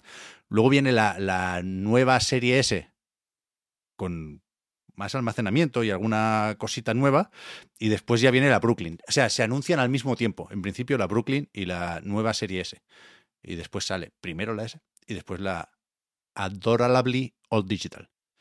Pero yo, yo, yo sí creo que pueden haber cambiado varias cosas ahí, ¿eh? Sí, pero, pero bueno, que en principio este año, y, y lo he sacado el tema porque en el guion estaba nuevo hardware. 2024, el año del nuevo hardware. Me gusta, me gusta, me gusta, me gusta. Sí, te lo he puesto un poco para dorarte la píldora, por eso te gusta de mucho. Em, pero es verdad que parece que hay movimiento en, esta, en ese terreno, ¿no? Y es cierto que pueden haber cambiado cosas. Posiblemente hayan cambiado y, no, no sería sorpresa, Bueno, decir. con, con- con Xbox se hablaba incluso de la posibilidad, de nuevo en forma de rumores, de que se adelante la próxima generación, de que saquen ya no una revisión de serie X, serie S, sino lo que sea que venga después en 2026, lo cual eso sí que no encaja de ninguna forma con la hoja de ruta, deberían darse mucha prisa y, y yo no lo veo, sinceramente. Pero, pero es verdad que, que Xbox como mínimo en la parte del hardware necesita un golpe de efecto y no sé yo si el cilindro es ese golpe de efecto. Sí, sí es suficiente, ¿no? Porque es verdad que las ventas son... Joder, para hacérselo a mirar, ¿eh? Mm. Si me preguntas a mí. Mm, En, en, en, en Navidades han vendido... Han vendido Pero yo creo que han vendido menos de lo que esperaban vender, ¿eh? Porque Sí, hubo se- varias rebajas muy agresivas. se alargó no conseguido La oferta, sí. Entonces no sé. No sé, sí que es cierto que a nivel de hardware. También te digo que es quien, que es la compañía que menos dependiente del hardware veo. Sí, eso, eso sin duda, vaya. En Bueno, realidad. estos, estos días se está hablando mucho de esto otra vez. Ya sabemos que lo que interesan son las suscripciones de Game Pass, ¿eh? Pero ahora se está, bueno, debatiendo otra vez sobre la estrategia, pensando en eso, ¿eh? La posibilidad, de nuevo, nada confirmado. Veremos si eh, nos dicen algo en un próximo Developer Direct, que es otra de esas presentaciones que se esperan para enero. Yo creo que ahí no, es el sitio ¿eh? para anunciar versiones de otras plataformas, pero, pero ¿qué es eso? Que se está hablando de Hi-Fi Rush y Sea of Thieves en, en otras consolas. Y puede, puede sonar chocante, pero de nuevo, ¿eh? Eh, está el mercado como está, funcionan los ecosistemas como funcionan, y, y lo cierto es que todo tiene sentido. Y, y al mismo tiempo no sabemos cómo va a funcionar o cómo de acertada es la apuesta en ningún caso. Es terreno inexplorado todo esto. Mm, Absolutamente. Yo creo que aquí la- es un tema tan jugoso para comentarlo y se está hablando tanto de ello y tal. Y, y- y- cada uno tiene su punto. no- que tenemos, vaya, nuestro punto de vista y nuestro tal. Porque y, creo que nadie está equivocado técnicamente. ¿Sabes? Porque he visto a. em, he visto a, mucha gente pro Xbox, digamos, ¿no? O, afines a la marca Xbox ahora lamentando lo, mucho que se perdería lo- lo- o lo mucho que se deterioraría la marca Xbox si los juegos de Xbox salieran en otras plataformas, mm, como sor- sorprendiéndose ahora. Y es como, guay, pero es que es- ya lo sabíamos, ¿no? O sea, quiero decir, lo, sabíamos cuando anunciaron que los juegos saldrían el día 1 en PC también. Quiero decir, ¿sabes? Creo Sí, que Sony eh, pues evidentemente que, que, que yo que sé, que el port de The Last of Us para PC deteriora la marca Sony. Porque no hace falta una Play para jugar al Last of Us y porque es una mierda de port. Do- Dos por uno en ese sentido, ¿no? Luego, y- y- pero incluso los buenos ports, el de Spider-Man, por ejemplo, pues sí, posiblemente también deterioren un poco la marca PlayStation. Y eso yo creo que, le ha pasado a Xbox. Pero eso yo creo que la marca Xbox no necesariamente tiene que pasar o, o- o no intenta pasar por ahí en realidad ¿no? y, que en reali- y que los juegos que salgan en otras plataformas son caballos de Troya para que la gente vaya al Game Pass donde, donde sea al final que entiendo que al final el Game Pass es eh, la Xbox o, o Windows ¿no? que es que ya es la el, el- la- el ecosistema Xbox si quieres decirlo así o Microsoft o, o lo que sea pero la pero que, la- pero que la cosa es esa, que, que tanto la el- que tanto la narrativa de que cuanta más gente juegue mejor, como la de que cuanta más gente juegue peor, son ciertas, yo creo, al mismo tiempo. Sí, sí, totalmente. Yo, yo creo que nadie, nadie sabe si tiene razón. Uno, uno puede intuir cosas y uno puede querer defender una, una posición u otra, ¿no? Pero es que no, no sabemos si salen mejor los números así o asá. No sabemos si el anzuelo de sacar los juegos en otras plataformas se traduce en más suscripciones para Game Pass. A lo mejor sí, a lo mejor no. Mm. Ni idea. Lo veremos, lo veremos en un año que por lo demás yo creo que va a ser un poco continuista, ¿no? Respecto a 2023, todavía no tenemos retrasitos, yo creo que están al caer, pero sí tenemos unos cuantos despidos. Muy bestia lo de Unity. Cuidado el año que le espera ya no a Richitielo, pero sí a la compañía del motor gráfico. Y, y yo creo que la, que la otra tendencia será el, el sunsetting. Creo que, creo que Va a va a haber mucho sunset, ¿eh? Este- mucho, mucho sunsetting. O sea, Sí, sí.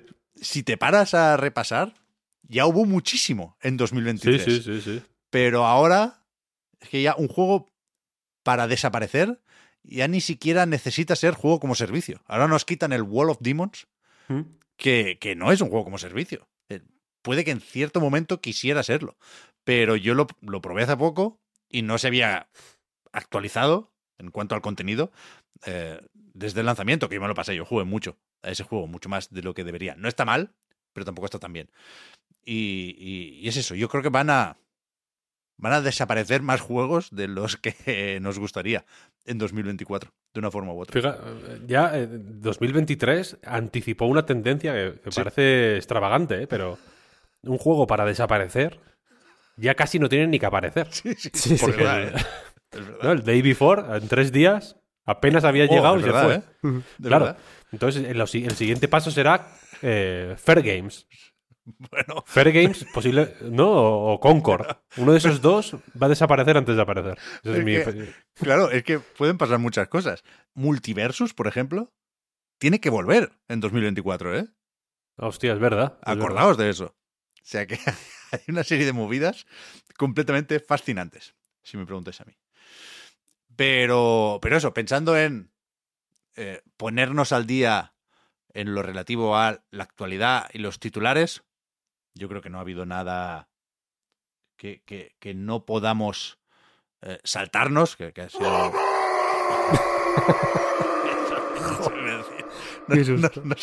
No- sabía cómo hilarlo, pero lo, lo que quería decir al fin y al cabo es que no quería privarte, Víctor, de, del gusto de poner estos audios al hablar de, de la despedida de Bobby Kotick, que ya sabíamos que, que dejaría de ser el CEO de Activision Blizzard en algún momento, más pronto que tarde, después de que se completara la adquisición o la fusión por parte de Microsoft, y que, bueno, ahí siguen reorganizando la cúpula de Xbox. Matt Booty, poco se ha hablado de esto, es el responsable ahora de los estudios internos de Xbox, incluyendo los de Bethesda, que es una responsabilidad que adquirió eh, hace ya unas semanas, ¿eh? pero también, desde hace poco, los equipos de Activision Blizzard y King, no son pocos, y el 29 de diciembre, Robert Andrew Kotick publicaba su carta de despedida. Su. Sunset, ¿no? Le hicieron el Sunset. Le hicieron un poco el sunsetting al Bobby porque es eso, deja de ser el jefazo de Activision Blizzard con todo lo que esto implica, supongo que más a nivel simbólico, ¿no? De fin de ciclo que, que a nivel práctico, de momento. O sea, si, si cambian las cosas en Activision Blizzard, que yo creo que deberían cambiar, no solo eh, en lo relacionado con eh, las prácticas laborales, ¿eh? que por supuesto es lo, principal y lo que más nos interesa en ese sentido, a la, hora de cambiar de dueños. Pero pensando en, en el catálogo, sobre todo de Activision, yo creo que la idea es que deje de ser solo la compañía de Call of Duty, que es básicamente lo que es ahora mismo, en los últimos dos añitos, después de que lo probara una vez más con Crash y Spiro, pero, pero bueno, ¿qué es eso? Que es, es sonado, supongo, que deje de estar Bobby Kotick en la industria. Es sonado porque. Porque eh, tiene, tiene un simbolismo Yo creo que sí. especial, Bobby Kotick. ¿Por qué? Bobby Kotick es una persona que hace un tiempo, en una entrevista, pedía a la gente que dejara por favor de subir fotos de él eh, a, a internet con cuernos de demonio y con la cara roja, como hacíamos en nightgames.com día sí día no, Bueno, porque porque Bobby Kotick era eso, sí, sí. era la imagen, la, la- la- el representante mayor de, de, de un tipo de empresario casi de, de, de tebeo, o sea, del empresario malo de tebeo, ¿sabes? Del que tiene cuernos y, un rabo con un, con, una, con un pincho. Lo de que pidió, por favor, que, lo, que no subiera la gente esas fotos a internet es cierto, por cierto. Y era porque, no, porque cuando ligaba, en, literalmente, vaya, cuando ligaba y las mujeres buscaban su nombre en Google, salían más fotos retocadas que normales. y le estaba, estaba interfiriendo en su capacidad para ligar. Esa, esa, esa mm, abundancia de, de fotos con él de, de demonio. Durante mucho tiempo fue eso. Como lo fue Richitielo, ¿eh? en realidad. En, en cierto. No, Richitielo no. eh, Palmer, por ejemplo, que luego lo hemos, lo hemos eh, digamos, readoptado como figura simpática y, el motivado, ¿no? Pero era- era- eran ese tipo de empresarios que eran claramente eh, vi- villanescos y que de un tiempo a esta parte su, eh, su, su figura se ha ido matizando, ¿no? Poco a poco más gente defendía a, a, a específicamente, a gente como Kotick, pero a Kotick específicamente, ¿no? En plan, no, no, es que tiene un nivel de presión este hombre que justifica que cobre tantos millones. Se los merece, realmente, porque porque su nivel de presión es tal que eh, se, se merece eso, ¿no? Se merece ese dinero y más, y todo lo que le caiga. Y las. las, las, las- cada, cada nuevo movimiento impopular que hacía Kotick de puertas para afuera, cada vez se ha ido viendo con más. eh, y digo Kotick al final porque entiendo que es el máximo responsable al final de todo, quiero decir. eh, efectivamente cobra ese sueldo porque es el que tiene la última palabra, ¿no? La, la última responsabilidad para cobrar el sueldo que cobraba Kotick, que entiendo que es el más alto de todo Activision Blizzard King, eh, pasa porque te caigan todas las mierdas, ¿no? En realidad, quiero decir, no por nada, sino al final, si te comes tú todas las mierdas, pues entiendo que te, paguen por ello, ¿no? Pero tienes que comértelas, si no, no, si no, no vale el trato. Eh, entonces, cuando, por ejemplo, eh, fue asesinando a todos los estudios de desarrollo de Activision Blizzard y mandándolos al infierno de Call of Duty, aunque fueran bien o mal o regular sus proyectos que no son Call of Duty, ¿eh? porque los el Tony Hawk 1 más 2, yo qué sé, el Ya Crash ves. Bandicoot eh, 4, yo qué sé, el, el Crash Team Racing Reburn o como se llamara, todo el, el- el- la Crash Trilogy, la de Spiro, no sé qué, no sé cuál, todos esos fueron más o menos bien. Sí, sí. Y dio igual, ¿no? Venga, hacer el duty, que irá mejor al final. Todos esos movimientos. eh, joder, yo creo que tenían que haber molestado más. Y no molestaron porque se supone que. Bueno, que es un. que tiene esa capacidad de gestión, esa clarividencia que desde fuera no tenemos. eh, pues para tomar decisiones correctas, ¿no? En realidad, de, de alguna manera retorcida. Pero las decisiones que tomaba de puertas para adentro y que nos hemos ido enterando por, eh, pues, yo que sé, por juicios y por demandas, principalmente, también por Mm. habladurías y por rumores, eran, eran eh, peores, de hecho, y también se justificaban, en realidad, ¿sabes? Como que en realidad, bueno, sí, es que en un entorno de alta presión, como es una empresa multinacional del calibre de Activision Blizzard King, pues a veces, ¿no? Para hacer una tortilla tienes que romper unos huevos, como se suele decir. Y, y por eso, por ejemplo, cuando han... Y, y por es- y creo que fue, fue simbólico que cuando Kotick tenía que estar eh, más callado, decidió dar una entrevista, ¿sabes? Y ponerse de gallo de aquí, aquí mandan mis huevos, un poco. Fue una, una, una eh, un movimiento un poco de aquí mandan mis huevos, en Sí, sí. realidad. Eh, súper feo, súper feo. Y la imagen de Kotick, que desde luego posiblemente no sea la mejor, pero la peor tampoco es. Y yo creo que, que, que- que no va a dejar de ser. O sea, que Kotick ahora se va eh, sin. Sin. O sea, que no es un castigo, quiero decir. Él se va porque le sale de la, de la punta del nabo, seguramente. ¿eh? Y se va, y se va con. No se va con una mano por delante y otra por detrás, como se suele decir. Se va Mm. se va sin ningún tipo de problema y con los bolsillos llenos. Y ha dejado la compañía justo en el punto en el que era eh, agradecida de comprar, ¿sabes? Con una máquina de dinero funcionando a plena potencia, en, el, en, en- forma de Call of Duty, quiero decir, con otra máquina de dinero funcionando a plena potencia, en el, como es el caso de King, por ejemplo, y con otra máquina de hacer dinero que bueno, sigue funcionando, en realidad, ¿no? Igual la, igual la, la vemos con peores ojos, pero sigue funcionando, que es Blizzard. Y estas tres compañías hacen tres cosas. Hacen tres mierdas como templos, lo siento, en cada uno a su manera. Y por eso son interesantes, quiero decir, ¿no? Por eso se hizo tanto énfasis en que en que el movimiento de compra era para tanto eh, que no, es solo pa- no era solo para el duty, quiero decir, que también los móviles, bla, bla, bla, bla. Sí. Son esos- esos juegos, si generan tantos millones, es porque es porque de alguna manera nos, nos han desensibilizado tanto a, a- sus prácticas absolutamente macabras de, ya no solo de, de monetización, que son muy macabras, ¿eh? Yo entiendo que al final mm, escuchamos tantas historias de terror que, bueno, que, que vemos el Candy Crush igual nos parece hasta, hasta bueno, ¿no? Porque en vez de desollarte con una máquina de una podadora de setos, te desollan con, con las tijeras de cortar las rosas, pero te están desollando igual, quiero decir.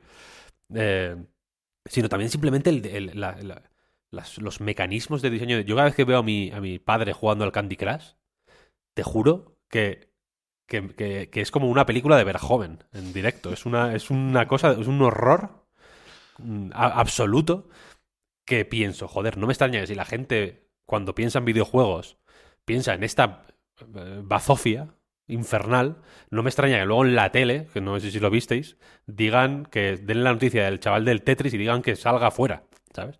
Es como normal, coño. Es que, es que esto, esto es para, para, para prohibirlo, ¿sabes lo que quiero decir? Es una cosa de- realmente Eso no lo he visto yo. perturbadora.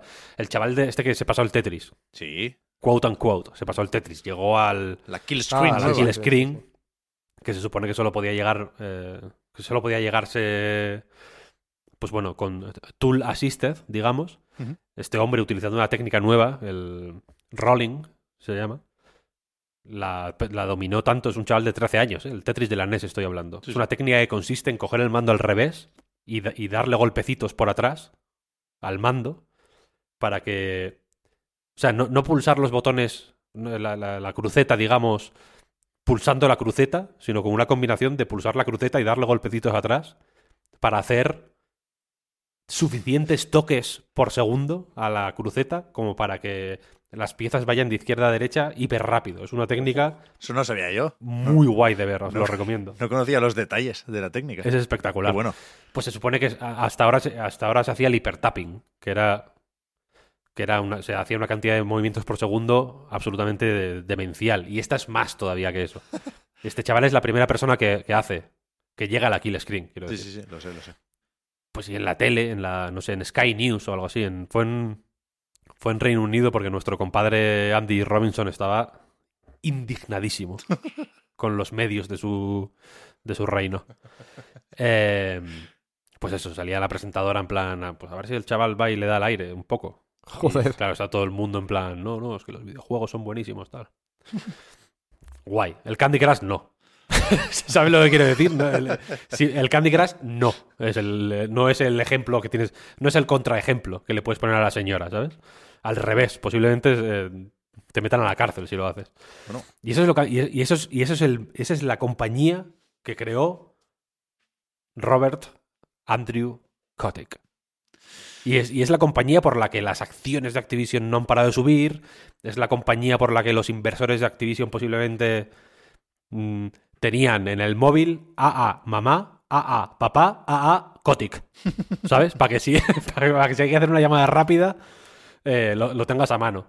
Etcétera, etcétera. Entonces, me parece una figura eh, simbólica ¿no? o representativa de, la, de, de cómo nuestra percepción del ganar dinero a toda costa ha cambiado en los últimos años. Durante Sí, sí. un cierto momento, cuando los videojuegos eran una mierda, cuando los videojuegos eran eh, un juguete para, para, para frikis, realmente, cuando no eran este arte que ahora hay museos en Málaga y en Madrid y en no sé dónde del videojuego y en, está en el MoMA, ¿no? Y está, ¿no? Está eh, Jonathan Blow a contraluz todo el día pensando en el Brave y en, ¿no? en la metáfora de la bomba atómica y no sé qué, no sé cuál. A contraluz. A contraluz como en el Indie Game The Movie. Que Sí, sí, sí, sí, sí, su- es que, si, funciona así, es verdad. si no piensas a contraluz, la verdad es que le veo muy de pensar a contraluz. ¿eh? a- Y de pie. Y de pie, de pie. sí, siempre, siempre de pie. Que cuando los juegos eran mucho menos que eso, cuando eran el Tetris mm, de la Game Boy en el Carrefour, ¿sabes? Cuando no tenían ni sus tiendas propias, cuando lo ibas a comprar al, a- a- al- al Carrefour, eh, al continente, perdón. en esa época nos reíamos de Kotick, porque era un miserable y, un, y, un, y, y veíamos que era una persona que lo único que quería era, que no quería bien para los videojuegos, ¿sabes? Que solo quería bien para su bolsillo. Hay una frase que se recuerda poco. Yo, yo, yo sí la leí cuando se habló de, no sé si la compra o el cierre o algún proceso regulatorio, pero creo que la leí en Kotaku. Y, no recuerdo exactamente de dónde salía. Pero había unas declaraciones de Bobby Kotick que, ahora, en, su carta de despedida, se acordaba de cuando estaba en la universidad jugando a aventuras clásicas de Sierra, ¿no? Y decía, "Ay, fíjate cómo es la vida, que ahora Sierra eh, es una compañía mía, ¿no? O está dentro de mis compañías. Pero se- de, una forma más o menos suave, tampoco quería marcarse un farol de campeonato, pero se, se dibujaba como gamer para su despedida. Pero en, estas declaraciones, que ya digo, no recuerdo exactamente de qué charla eran, decía literalmente que su objetivo, como, o uno de sus objetivos, como máximo responsable de Activision, era. Es que no quiero equivocarme. Extract the fun, creo que decía en inglés. Extraer la parte divertida de el desarrollo de videojuegos. Es decir, que consideraba que los desarrolladores, los diseñadores, los programadores, se lo pasaban demasiado bien haciendo juegos. Y que eso se tenía que acabar. Pues. Bestia eso, ¿eh? Es, es bestia, es bestia. Hay que buscar esas declaraciones, hay que buscarlas. A, esa- a eso es a lo que voy. Que creo que bastante bien se ha ido. ¿No? Cuando, cuando, cuando tenían. O sea, bastantes pocas eh, huelgas ha habido en Activision Blizzard King. Sí, sí. Que es. No ha habido muchas huelgas ¿eh? en, la, en la industria del videojuego y casi todas han estado en, en Activision Blizzard King. Para que os hagáis una idea. Entonces, Sí, sí. eh, que le den por el culo. Bien, adiós. Eso sí, eso sí. Pero es- es verdad. Que no, que no- que no nos olvidemos. Que no nos olvidemos de. Estoy de acuerdo. de. de, de, de por qué. Cuando, cuando a veces flaqueemos y justifiquemos, ¿no? En plan, bueno, es que es un negocio, es que hay que hacer dinero, es que tal, es que cual, es que pim, pam, pum, pam, pam. No perdamos el norte de que esa forma de pensar, sublimada, como la. como. como, pues como la sublimaba eh, Robert Andrew Kotick, alias. Como la sublimaba él, nos lleva a. Pues a los horrores, a los horrores más grandes. Pensemos en que no hay que extraer la diversión del desarrollo de videojuegos, hay que intentar que sea lo, el- lo- lo más divertido posible. ¿Sabes? Sí, sí. Y, eso, y eso no se consigue gracias a gente como Kotick, sino que es al revés. Total. Es verdad que es muy difícil discutir o luchar contra los números. Alguien te dirá que, que no se puede luchar contra los números, pero yo creo que hay que intentarlo. Estoy de acuerdo. Mira, yo creo que los números me tocan los cojones, ¿sabes? Y que yo te puedo Sí, sí, sí, decir sí. que 2 es igual a 3 y, y no, y no puedes hacer nada por impedirlo.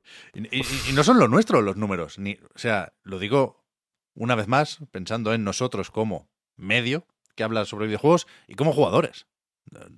Pensamos demasiado en los números, yo el primero. ¿eh? Tenemos que, que dejar de hacerlo. En la medida de lo posible, porque no se pueden hacer juegos sin dinero. No, no hace falta contar toda la historia. Pero ¿creéis que reaparecerá Bobby Kotick? Es decir, creo que no se sabe qué va a hacer ahora.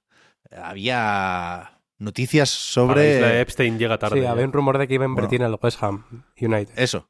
Eh, puede que, que se mueva ahora en la órbita de la Premier League, pero, pero no sé, bueno, como, como Peter Moore. Pero que, que yo sí creo que dará entrevistas dentro de poco. Que se dejará ver en Variety o en la CNBC, es el canal este como de economía y finanzas, y Mm. este, ¿no? Sí, sí. Yo, yo creo que, que, que sí. Saludará de vez en cuando Bobby Kotick. Pues que saludo. Y Este va a acabar en el podcast de Steve Bannon, vaya. ¿Quieres poner alguna vez más el grito, Víctor? Eh, sí, el japonés que me gusta más. Venga. Venga. Es que el eco mola y Sí, todo. sí, ¿eh? Es sí, que mola sí. mucho. El eco viene baked in. Yo pensaba que era un poco. O sea, yo en, en el juego. Como que se un- formaba en el propio juego el eco. ¿no? Yo pensaba que era eh, un efecto de. que se aplicaba in-game. Pero viene ya en el, el en el archivo .wav. viene ya con su reverb. Esto es cuando el caballero este de la armadura de Sekiro, cuando le matas, que le tienes que tirar ahí por un puente. o- bueno, si es un puente, ¿no? En Sí, realidad, sí, sí. Así cubierto, le es tienes que tirar. imposible de otra forma porque es como durísimo. Yo creo que no se le puede matar, ¿no? De otra manera, sí. o sí se puede. Yo creo que no se puede. Le tiras ahí por el puente. Robert. Buen. Sí, sí es mejor en japonés. Pero que he ido pensando en varios temas, ¿eh? Cuando hablábamos de Candy Crush, esto se puede relacionar con esta serie de medidas que parecía que se iban a implementar en China. Eso era más o menos tocho. Había un debate interesante ahí sobre la regulación, si me preguntáis a mí. Pero parece que van a dar marcha atrás con eso. Que no ¿Ah, van sí? a prohibir las recompensas diarias, por ejemplo, en los free to play. Que era algo, una vez más, moderadamente sonado. Al pensar, por supuesto, en Activision, creo que uno de los grandes temas de 2024 será el lanzamiento del próximo Call of Duty. Veremos cómo, cuándo y dónde sale. No sé si puede salir el 15 de noviembre también en Switch 2, pero, pero hay varios temas aquí, por supuesto, relacionados con eh, lo que va a cambiar ahora que Activision Blizzard y King son de Microsoft. Había en Games Industry, bueno, un artículo, iba a decir, con las predicciones de varios analistas sobre eso, las tendencias de la industria en 2024 y se hablaba mucho. Cuando digo mucho es más de una vez, ¿eh? son predicciones un poco a tablero, porque al final esta gente se, está jugando el pan, no, no, no, no, no puede decir barbaridades como nosotros a la hora de sacar la bola de cristal, pero varios hablaban de la apertura de la tienda de Microsoft en Google Play con vistas a hacer lo propio, por supuesto, en, en la App Store, más pronto que tarde. Realmente creo que eh, ese objetivo lo van a cumplir de una forma o de otra, pero desde luego más pronto que tarde y va a ser un cambio importante. Ya hablamos al terminar 2023 ¿eh? sobre cómo pueden cambiar las plataformas digitales entre legislación, demandas, juicios. Es otro tema que seguiremos muy de cerca a lo largo de estos próximos años, estos próximos meses, no, no queramos correr, pero, pero eso, yo creo que para terminar podemos mirar un poco el calendario, ¿o qué? Oh, yeah. I'm Sandra, and I'm just the professional your small business was looking for. But you didn't hire me because you didn't use LinkedIn jobs. LinkedIn has professionals you can't find anywhere else, including those who aren't actively looking for a new job but might be open to the perfect role, like me. In a given month, over 70% of LinkedIn users don't visit other leading job sites. So if you're not looking on LinkedIn, you'll miss out on great candidates like Sandra. Start hiring professionals like a professional. Post your free job on linkedin.com/people today. Hey there, it's Michelle Norris. I'm host of a podcast called Your Mama's Kitchen. When I travel, I'm usually looking for a way to find a taste of home when I'm not at home. And one of the things I love to do when I am at home is entertain. And Airbnb allows me to do that. When I was in California recently, I rented a house that had a great kitchen. And when we were sitting around the table, we're all thinking, we're in someone else's house. Someone could be in all of our homes as well. If you have a home, but you're not always at home, you have an Airbnb. Your home might be worth more than you think. Find out how much at airbnb.com/slash host. Vamos, vamos. ¿Cuál es el primer juego que tenéis apuntado así en plan... "Uf, Tengo apartado el dinero ya, o, o- o- o tengo ya el pre-order, la precompra, la predescarga incluso, si sale más o menos pronto. ¿El Prince of Persia os, os llama o qué? Ah, pues sí. sí. a mí no me llamaba tanto antes, pero con la tontería esta que han sacado hace poco de lo de poder hacer como una captura a cada sala, me parece un, un detalle Esto, muy, muy guay. Mira. Ubisoft son genios en lo suyo. Porque eso es una tontería como, como un templo. Pero siempre tienen una y, de estas. Y ¿no? me, y me encanta. O sea, lo- Sí, sí. te ju- me pasó exactamente lo mismo, tío. Lo vi y pensé, este juego va a ser una obra maestra. Porque esta idea solo está en, un juego, en juegos magistrales. Y luego seguro que, que en el que en la práctica no vale para absolutamente nada. Pero, pero eh, al verlo, el- en, en- en- ¿cómo? no sé si lo pasaste tú o lo pasó Lo Juan. pasó Juan, lo pasó Juan. en Lo un pasé yo, tweet, que un vídeo así que era cortísimo, un minuto o do- dos minutos. fue como increíble. Me- lo necesito, este juego. Sí, es que es verdad que, que al ver el vídeo te visualizas en los Metroidvania diciendo, vale, aquí creo que había algo, pero ¿cómo era exactamente esta sala con esta forma? Claro, lo, Total. Hay que Yo estoy jugando ahora a eh, Momodora Moon, Moon- Bueno, lo, jugué durante esta semana. Momodora Moonlit Farewell. Ahora estoy haciendo el último repaso de los Metroidvania, de ir por todas las habitaciones que me he ido dejando. Eh, ya con todas las opciones de movilidad y tal y cual. Y cuando vi ese vídeo, pensé, ¡buah! Ya ves. Ya ves lo bien que va esta historia, ¿eh? Es increíble. es el siguiente paso de los marcadores, que ya para mí un Metroidvania sin marcadores mm, se me hace casi injugable, vaya. Y, pero luego al final yo creo que no va a ser para nada. Puede ser. Pero, pero, pero es una idea de, de- Pues de- está bien. de- de lujo. vaya. Fíjate, esto lo hablamos, algo similar, no implementado como funcionalidad, pero, pero sí que te lo, te lo ponía fácil, tenía el Wordless, porque tú podías desplegar el mapa sobre sin dejar de ver el fondo, digamos, el, ma- el mapa no era un menú, era una proyección que salía del personaje. Y entonces, si desplegabas el mapa y hacías una captura con F12, es en Steam, con el Mm. share button, con Bueno, lo que el que tengas puesto, sí. Exacto. Eh, ahí, ahí estás viendo la sala y el mapa al mismo tiempo. ¿Sabes? Que es, que es algo Ah, sí. que normalmente no se puede hacer en los Metroidvania porque el mapa suele ocupar toda la pantalla, entonces dejas de ver la sala, que es lo que viene a solucionar este Prince of Persia. Pero aquí he colado mi recomendación del Wordless una vez más. Me gusta, me Pero, gusta. pero yo sí tengo ganas, ¿eh? Del Prince of Persia. Me están hablando bien de él, además. Y tengo ganas de probar la demo, que cuando escuchéis esto estará ya disponible. El 11 de enero. Sí. Sí, Yo yo, lo- yo también creo que es el primer juego que me voy a comprar este año. Sí, sí. Claro. Yo de hecho lo incluí entre los tres juegos que más esperaba de este año. Hay eh, cierto ex redactor de Eurogamer gallego, creo que me medio afeó esa elección. Espero que salga muy bien el juego solo para poder decirle a Diego Pazos que se equivocaba. Pero más que nada, pues, yo entiendo que no es uno de los juegos más esperados del año, pero sí que es uno de esos juegos que dije quiero jugarlo desde que, desde que lo vi. Y cada vez, cuanto más cerca está el lanzamiento, mejor pinta tiene. Vaya, es verdad que los avances pintaban bastante bien. Esta mecánica respecto al género Metroidvania, yo creo que a todo el mundo le pasó un poco lo mismo que a, que a vosotros. Eh, esa reacción de decir, vale, es algo evidente, pero ¿por qué no estaba puesto ya esto antes? no Va a ser genial poder utilizarlo, si es que queremos utilizarlo.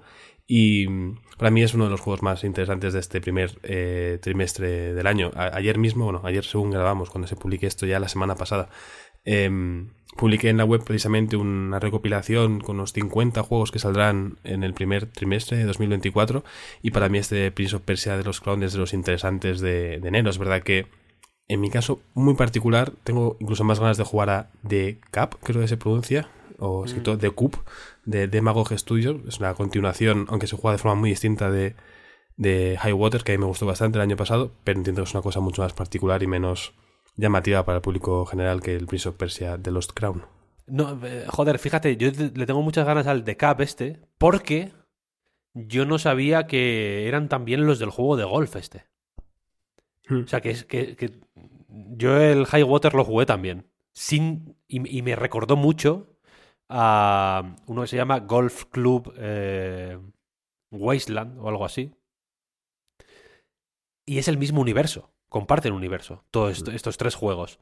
Entonces, en el Golf Club Wasteland este, tú eres... Es un juego de golf. Vaya, de... Mini... O sea, de golf. No es el Tiger Boots, quiero decir, sino que es más rollo mini golf. Así como de... En 2D y tal y cual. No, está, no es un simulador de golf. Pero la cosa es que está ambientado en la Tierra posapocalíptica y es como que la gente que vive en las colonias del espacio, que High Water también va un poco de eso, eh, y de Cap también, de hecho, vuelve a la Tierra posapocalíptica a jugar al golf. Y hay una radio que es, que es lo que lleva la narrativa del juego. Los juegos son como niveles arcade, digamos, de desafío mecánico de jugar al golf. Y hay una radio que se llama Radio Nostalgia, creo recordar, que, que habla de temas de la Tierra, de antes del apocalipsis, ¿sabes? Y, ya, y eh, llama a la gente en plan, ah, pues sí, yo me acuerdo de antes, antes del apocalipsis, yo, pues, yo jugaba con mis hijos en el campo y tal y cual, y mientras tú estás ahí jugando al golf en el mundo destruido. Y, y entonces es- este de Cap es como la, el, el tercer juego de la trilogía. Claro, que es una trilogía compuesta por un juego de golf, un juego de exploración en una barca y un limbo, básicamente, protagonizado por un bebé al final. Hostia. Coño. El apocalipsis. ¿Ha vuelto a caer, Víctor? Alivio, alivio salida, cómico. Eh, ¿Qué más juegos hay entonces? Este mes estoy viendo por aquí algunos que pueden pasar más o menos desapercibidos y no sé si deberían, por aquello de que los conocemos bien. ¿eh? El 19 de enero tenemos tanto Another Code Recollection, de este había demo también, y no lo llegué a probar en Switch, Sí, desde diciembre ya creo que está. ¿no? Sí, La demo. sí, sí, lleva un tiempo. y también el The Last of Us Part 2 Remastered, que no sé si las mejoras gráficas van a justificar el darle otra vuelta al juego de Naughty Dog. Veremos cómo están los ánimos después de que se confirmara la cancelación del multijugador y veremos qué tal el, el modo roguelike este. No recuerdo el nombre. No Return. No return. No return, sin retorno. Ahí está. Que, que yo creo que tiene una papeleta más o menos complicada. Ya era uno de estos. Una de estas remasterizaciones que había que tener cuidado, ¿eh? No, no sé cómo de necesarias.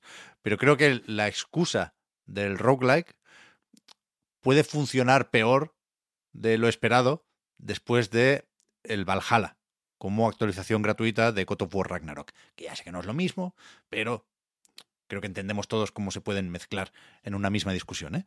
Pero, pero bueno, al final es The Last of Us parte 2. Tampoco quiero hacer bromas con esto porque es un tema, un tema muy serio. Eh, yo no sé si lo voy a jugar el 19 de enero, no lo creo, pero me temo que a la larga, quizás cuando esté un poco más barato, no me va a importar tener este juego también en PlayStation 5.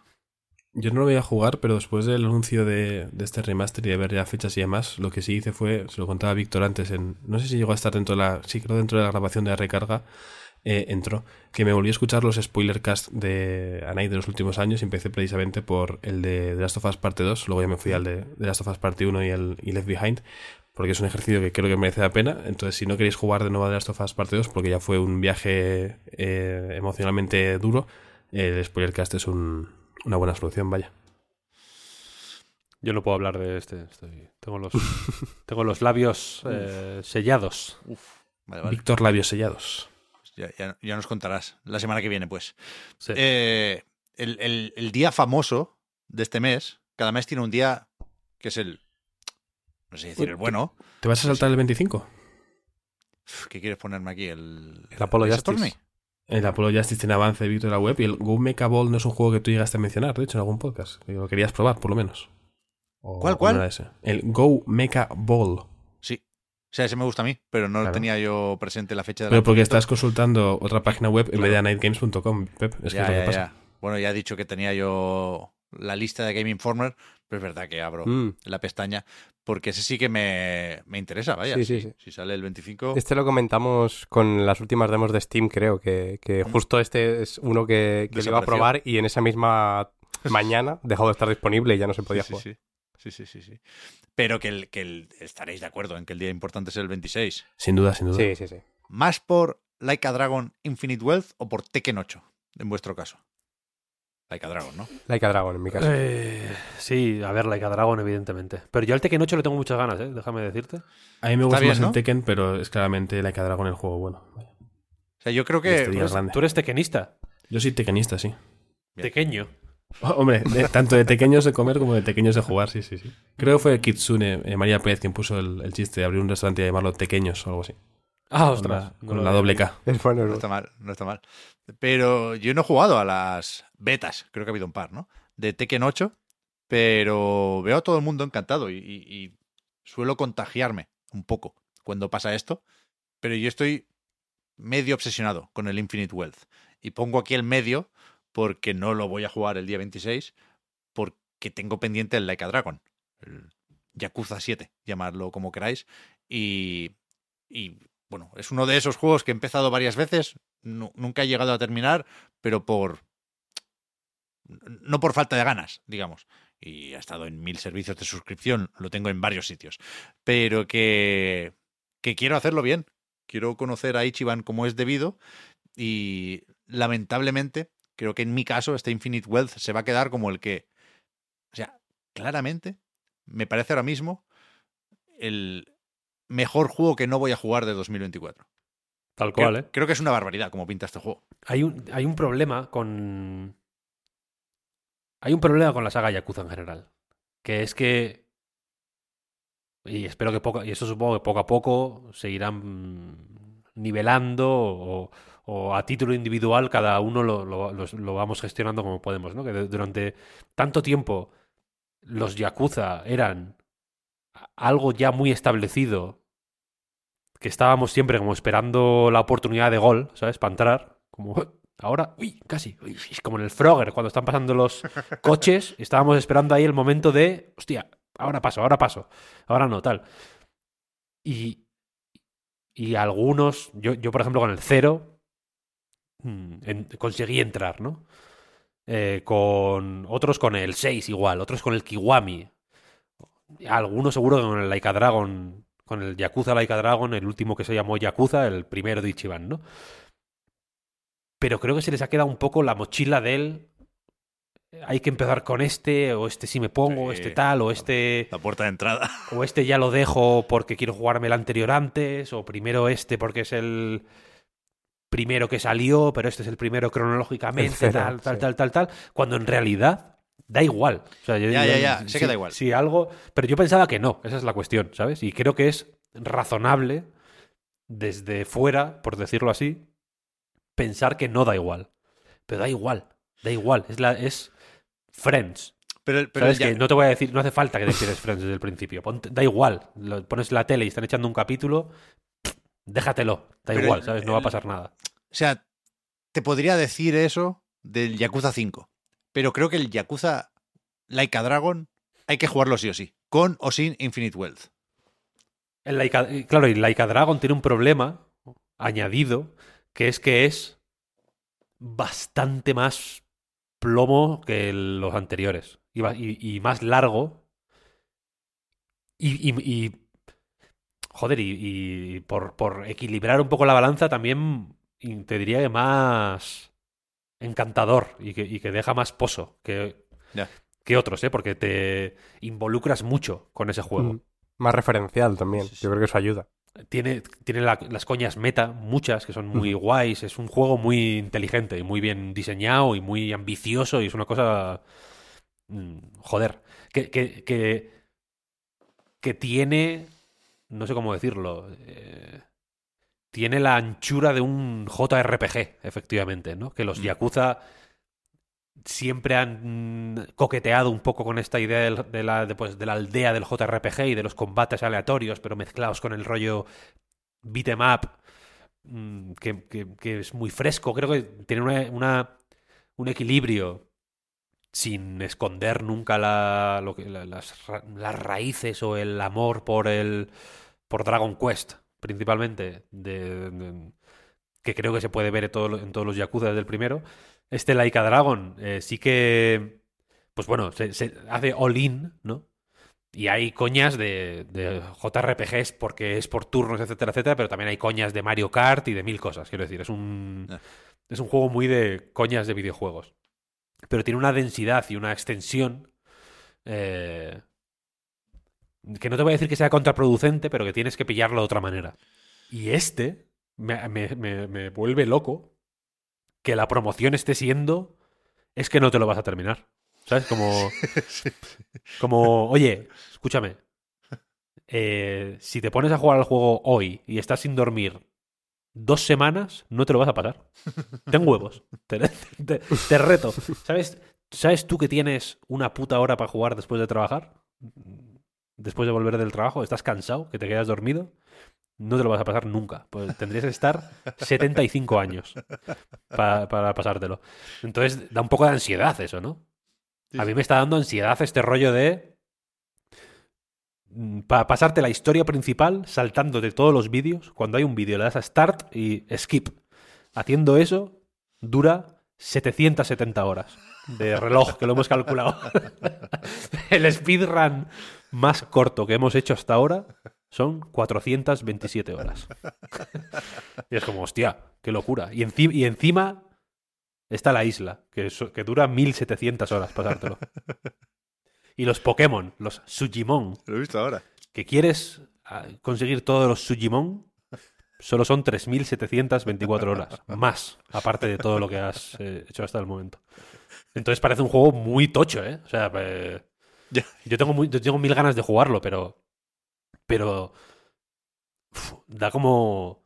Es como una cuesta, es como estar abajo de una cuesta para arriba, muy empinada, ¿sabes? Que Sí, igual cuando, cuando llegas arriba dices, "Uf, qué guapo, ¿no? Y el paisaje es precioso y tal, pero de primeras piensas, hostia, Sí, sí. igual, estoy, no, igual no subo. es- es- estoy ya con la necesidad de atajar, ¿eh? O sea, no.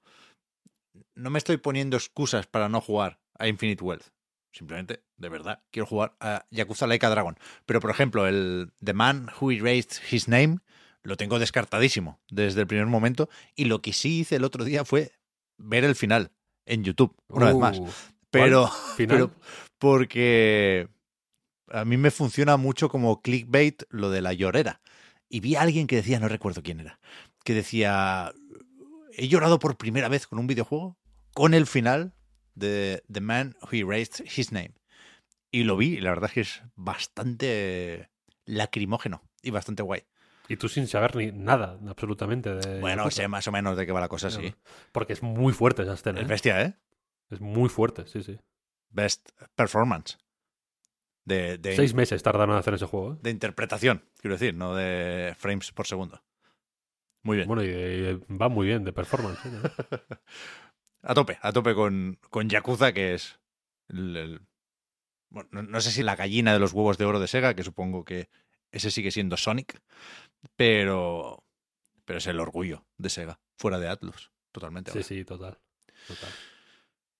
Hablando de Atlus, el 1 de febrero es verdad que tenemos el Gran Blue Fantasy Relink, que a mí me interesa, lo voy a probar de una forma u otra, pero el, el día fuerte de febrero quizás es el día 2, que es cuando coinciden Persona 3 Reload, por eso enlazaba con Atlus, y el Suicide Squad Kill the Justice League, que algunos queréis enterrar antes de tiempo, Mm. y este juego va a estar bien.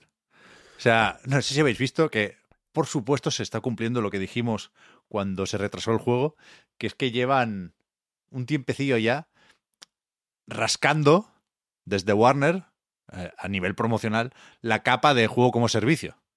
Es un juego como servicio, no, no va a dejar de serlo, deberían cambiar el juego y no, no pueden ni quieren hacerlo, ¿eh? Pero cada vez se insiste más en lo de que puedes jugarlo solo y te lo puedes tomar como un single player, como una historieta de héroes y sobre todo villanos en este caso. Pero sigues en ese barco, Pep. O sea, tú nunca te has bajado de ahí. Se va a hacer daño, ¿eh? Bueno, yo no me voy a bajar, ¿no? Yo pensaba que después del el último, no, el, el- creo que fue el del State of Play, puede ser. El trailer este, yo creo que ya ahí era momento de, de bajarse de ese barco, pero Bueno, pero ha habido, que estamos. Ha habido ha alfas. habido betas, ¿no? Y, y fin de semana no se podía jugar, pero creo que la gente que lo ha jugado no podía hablar de lo que había jugado. No sé si Pep llegó a jugarlo, pero, pero hubo opciones de probarlo, sí. No puedo hablar. O sea, que lo probaste, perfecto. Es, es igual, claro, que, que sigas en el barco igual quiere Claro, decir claro, que, claro. que Bueno, a lo está mejor de lo que pensamos. Sí, sí. Vamos a poner Yo- muchos condicionales aquí. Si hubiera jugado, que no lo sabemos, creo que eso no cambiaría especialmente mi percepción del juego. De nuevo, no te sé el condicional. Pero...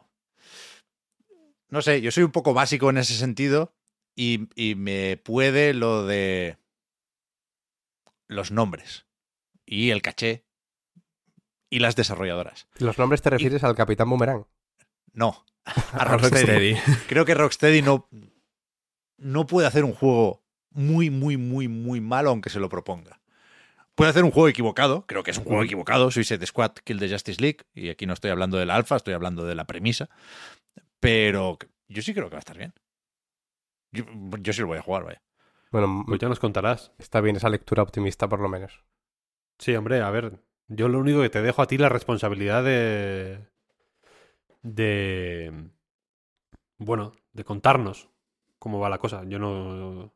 Lamentablemente no voy a... Hasta que Epic Games no lo regale en la Epic Games Store, no, no voy a jugarlo. ¿Habéis eh, canjeado algún juego gratuito del Epic Games Store? Tengo la teoría de que ya la gente ni eso. Ni No- eso. no ya, nos bajamos ni los juegos gratis. Sí, sí. Tim Sweeney tiene que estar el pobre Ni, ni uno. que no sabe qué uno. hacer ya. Yo me bajé el de la... El de los Guardianes de la Galaxia. Ah, bueno, mira.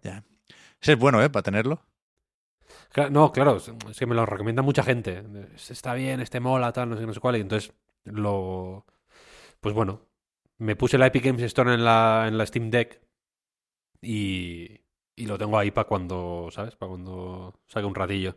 No, no, no me, a mí no me disgusta la, la idea de un juego ligero. Quiero decir, como, como puede ser el, el Suicide Squad. O sea, que los Batman tampoco eran Kentucky Route Zero, ¿eh? Al final. pero, pero es que la capa de juego como servicio me parece demasiado vulgar. La han liado, sí, sí, está claro. Eso está claro. Y, se- y seguro que puede estar fenomenal el juego, ¿eh? Y las mecánicas pueden estar estupendas y Rocksteady es Rocksteady, etcétera, etcétera. Fijo, fijo, fijo. Pero es que esa capa es me parece obscena, de verdad. O sea, no, no, no, no, no, no puedo tomármelo en serio. O no puedo tomármelo de otra manera, ¿sabes? Que no sea... Pff. Mm, eh, Es que me... ah, eh, y esto es una cosa, lo, lo- lo digo en primera persona porque no quiero que, es, pues, universalizar esa sensación, pero con este tipo de juegos tengo la sensación de que, de que tengo que jugarlos a la defensiva, Ya, ya. ¿sabes? Como que me quieren timar de alguna manera. ¿eh? Y, y- y- y- y, pff, bien, pues guay, pero es que prefiero otros que no me timen, ¿sabes? Simplemente. Está claro. Está claro. ¿Y el Persona qué? Eh, uf, Muchas horas también, ¿no? muchas horas, muchas horas. Pero es que Y hay, ahí que sac- espero estar con el Yakuza, vaya. hay que sacarlas de algún sitio, ¿eh? Yo quiero jugar al Persona 3 Reload. Este pinta fenomenal, ¿eh? El, el reload. Sí, sí.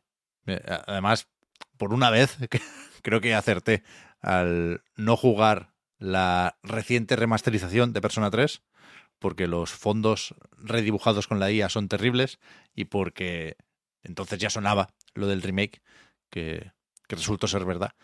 Y, y joder, es que la estética de Persona 5 es demasiado. Es Hmm. Es otro rollo la de Persona 3 en realidad. Hay un Bueno, sí, pero menos estético, pero Sí. joder, es más fina también en ese Pero no, no existiría Persona 3 Reload sin Persona 5, Ujú. creo yo. Seguro. ¿En febrero qué? Es que si, si me salto el Vanishers, Juan va a notar que, que- que esto es personal. Pero, ¿tú confías de verdad en este, Juan? Yo confío. No sé, hay, sé que te va a gustar, ¿eh? Pero ¿crees Claro. que puede ser como una sorpresita de parte de Focus? Yo creo que puede ser uno de los típicos juegos que están en ese espectacular cajón del notable, que a quien le guste le encante y que a quien no, pues le parece un juego más que interesante. No va a ser de las puntas de lanza del año del sector, pero yo creo que puede ser algo eh, muy bueno. La verdad, no sé hasta qué punto... Vampir, por lo- ¿no? En realidad. Sí, habéis que realmente cuando fui a probarlo hace unos meses, eh, más allá de la broma, ¿no? De jaja, juego francés, te va a gustar seguro. eh, fui un poco neutro y salí encantado eh, por, por los- las dos horas que pude jugar, más que nada. Entonces yo creo que, que hay opciones de que sea una de esas sorpresitas. Eh, puede incluso más que el, que el Jusant, porque apele a más jugadores, ¿no? Por poder tener más acción y la historia que te cuente y demás. Confío, confío en que en que funcione. No sé si es el mejor mes para ello. Yo creo que hay un huequito ahí interesante. Eh, más allá de la gente esté muy metida en el Persona 3 o con, con el Escuadrón de eh, Suicida. Pero yo confío, la verdad. Creo que puede ser una, una sorpresita. No nos saltemos tampoco, cuidado, el, el Clem de Mango Protocol el 6 de febrero. No es un juego que compita directamente con el Vanishers eh, eh, Ghost of New Eden, ni mucho menos. Pero, pero bueno, merece la pena mencionarlo también para que lo apuntemos en la agenda. Yo tengo Sí. mil ganas a ese. Sí, sí. Mil ganas. He dejado de, de ir en orden, ¿eh? Pero tenía también eh, a la vista el Clem, igual que el Helldivers 2, que sale el 28 de febrero. El 8, el 8 eh, de febrero sale. Vale, paréntesis. ¿Lo han retrasado? Porque yo juraría que en la presentación del CES, que, que salió un momento un clip del Helldivers 2, ponía 28. Ah, pues puede ser Pero a lo mejor sea- me he si, lo, si lo han retrasado ayer, pero yo vi un tweet de PlayStation oficial ayer que decía falta un mes para jugarlo. em, para que Mira. llegue Helldivers 2. Efectivamente, lo han retrasado el 28. Madre mía. Hostia. Pep, atento. ¿no? A una- cada, tiene un- cada frame que sale, ¿eh? Ve un, retra- ve un retraso, es como los halcones, ¿sabes? Que ven a, a- a 50 kilómetros. Bueno, a no ser que estuviera mal la fecha del CES, que es algo que le pasa a Sony también, a Es menudo. verdad, es verdad. Pero, pero sí, sí, no sé, no sé si se reflejará ya en PlayStation Store. Pero es que tengo, o sea, no, no tenía muy presente la fecha anterior, ¿eh? del 8 de febrero, pero sí me ha venido el fotograma del 28 de febrero. Puede ser. Y- O sea, ah, estoy viendo en, en Twitter, no vamos a llamarlo de otra forma esta red social, en PlayStation UK, UK eh, pone Helldivers 2 comienza en un mes. eh, el- y es el de ayer, 8 de enero. Pues que se lo miren, ¿eh? Claro. Este no sé, más allá del rollo de es uno de los que sí salen de los juegos como servicio de PlayStation Studios, no sé cómo de, de bien o de mal estará. Yo, yo creo que tiene dificultades para llamar la atención, pero veremos también si lo, lo comentamos desde el punto de vista de el estreno Day One en PC. No sé, pueden pasar varias cosas ¿eh? con Helldivers. Están probando también lo del precio reducido, sabiendo que eh, se, se lo tienen que comprar eh, en grupo los, los amiguetes que quieran jugar en cooperativo a esto. Yo, yo tengo cierta curiosidad. No creo que vaya a ser un desastre, pero, pero bueno, no, no sé si el juego por sí solo va a llamar la atención. A eso voy. Skull and Bones me interesa también. No.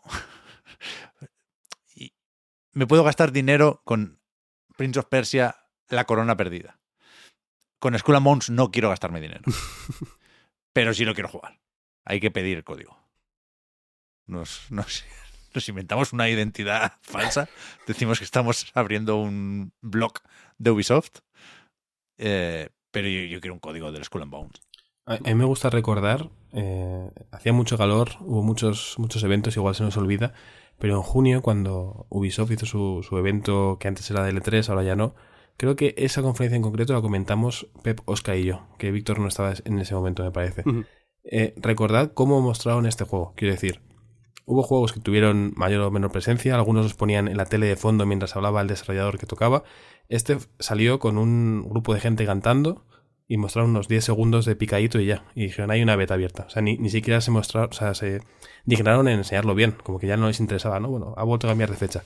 A mí no me puede, o sea, no puedo tener ganas de un juego que ni siquiera Ubisoft lo, lo vende con, con un mínimo de, de, no sé, iba a decir decencia, pero no, de coro, con ganas, como si fuera un juego más. Parece que ya están un poco como obligados a sacarlo y me da pena que sea así. Ojalá salga muy bien y, y podamos hablar de él sin ningún tipo de problema, pero me, me sorprende que desde su propia casa no lo, no lo vendan con un poquito más de mimo, por lo menos. Sí, yo creo que, que este, por lo menos lo que, lo que tenía mm, un poco a favor para que la gente le siguiera un poquito más la pista es la propia curiosidad después de, pues bueno, de todas las vueltas que ha dado el, el proyecto, pero para mí ya ni, no tengo ni curiosidad. Además pude, la que tenía, la poca que tenía, la, la sacié cuando se, bueno, cuando se publicó la beta creo que de diciembre, que es de esta sí que se podía hablar porque se podía hasta retransmitir por Twitch, vaya. Y, y funcionaba horriblemente mal. Yo no sé si era una cosa mía personal o de que a todo el mundo le iba igual, pero no, no se oían, por ejemplo, las voces, no se oían los subtítulos, no podía comunicarme con la gente que me, que me hablaba. O sea, era una cosa desastrosa. Entiendo que esa cosa tan concreta no es que vaya a ser, vaya a ser un problema de, de cara al lanzamiento, pero que ocurran fallos como este tan cerca del lanzamiento me parece bastante bastante exagerado, la verdad. Y No, no, yo Nunca se ganas. sabe, ¿eh? Con Skull and Bones, lo cerca que estás del lanzamiento. También es verdad, también es verdad. O sea, yo no, no apostaría dinero por el 16 de febrero, vaya. Es un, Pero... juego, es un juego cuántico, ¿no? Podríamos decir, porque, porque hasta que no salga no sabremos si está, Sí, sí. Exacto. El juego de si, está, la- si, si está vivo o está muerto. Pero no ha habido nunca una beta abierta, ¿no? Creo que, que todas han sido cerradas. Sí, todas se, eran se- cerradas. se podían comentar y retransmitir. Efectivamente, yo tuve una beta del Skull and Bones, pero en, en el momento de la verdad, cuando tenía que darle al botón para empezar a jugar, dejó de hacerme gracia Bajón, la broma. sí, sí. Y me fui a otra cosa, la verdad. Pero ahora me arrepiento un poco. Quisiera haber jugado a Skull and Bones y no sé, creo que habrá que hacerlo de una forma u otra. Creo que se va a quedar como meme pase lo que pase. Es decir, yo todavía no descarto que Yves Guillemot se lo pueda encasquetar a Phil Spencer o a Sarah Bond o a quien sea que decida ahora qué juegos se meten en Game Pass. Pero creo que ¿no? Como en la letra pequeña del contrato este que desencalló un poco lo de la, CMA. Recordad que los juegos de Activision Blizzard tienen los derechos en la nube para los próximos 15 años Ubisoft y los va a meter en Ubisoft Plus, que ahora mismo no tiene streaming en la nube, pero bueno, lo estarán preparando. Pero que en la letra pequeña decía, a cambio me pones el Skull and Bones en el Game Pass. Cero pruebas, cero dudas. Esto se anuncia dentro de poco. Pero más allá de esto, o sea, yo ya no sé qué elegir. Estoy, después del Yakuza, eh, he tenido claro que no, no voy a tener tiempo para jugar a todo lo que quisiera y ahora no, no, no sé por dónde continuar porque, joder, febrero tiene más lanzamientos de los que yo pensaba. ¿eh? Está esta trilogía remasterizada también de Tomb Raider, Hostia, no me acordaba. Qué ganas. mítico el tiranosaurio, pero yo no voy a jugar ni al 1, ni al 2, ni al 3.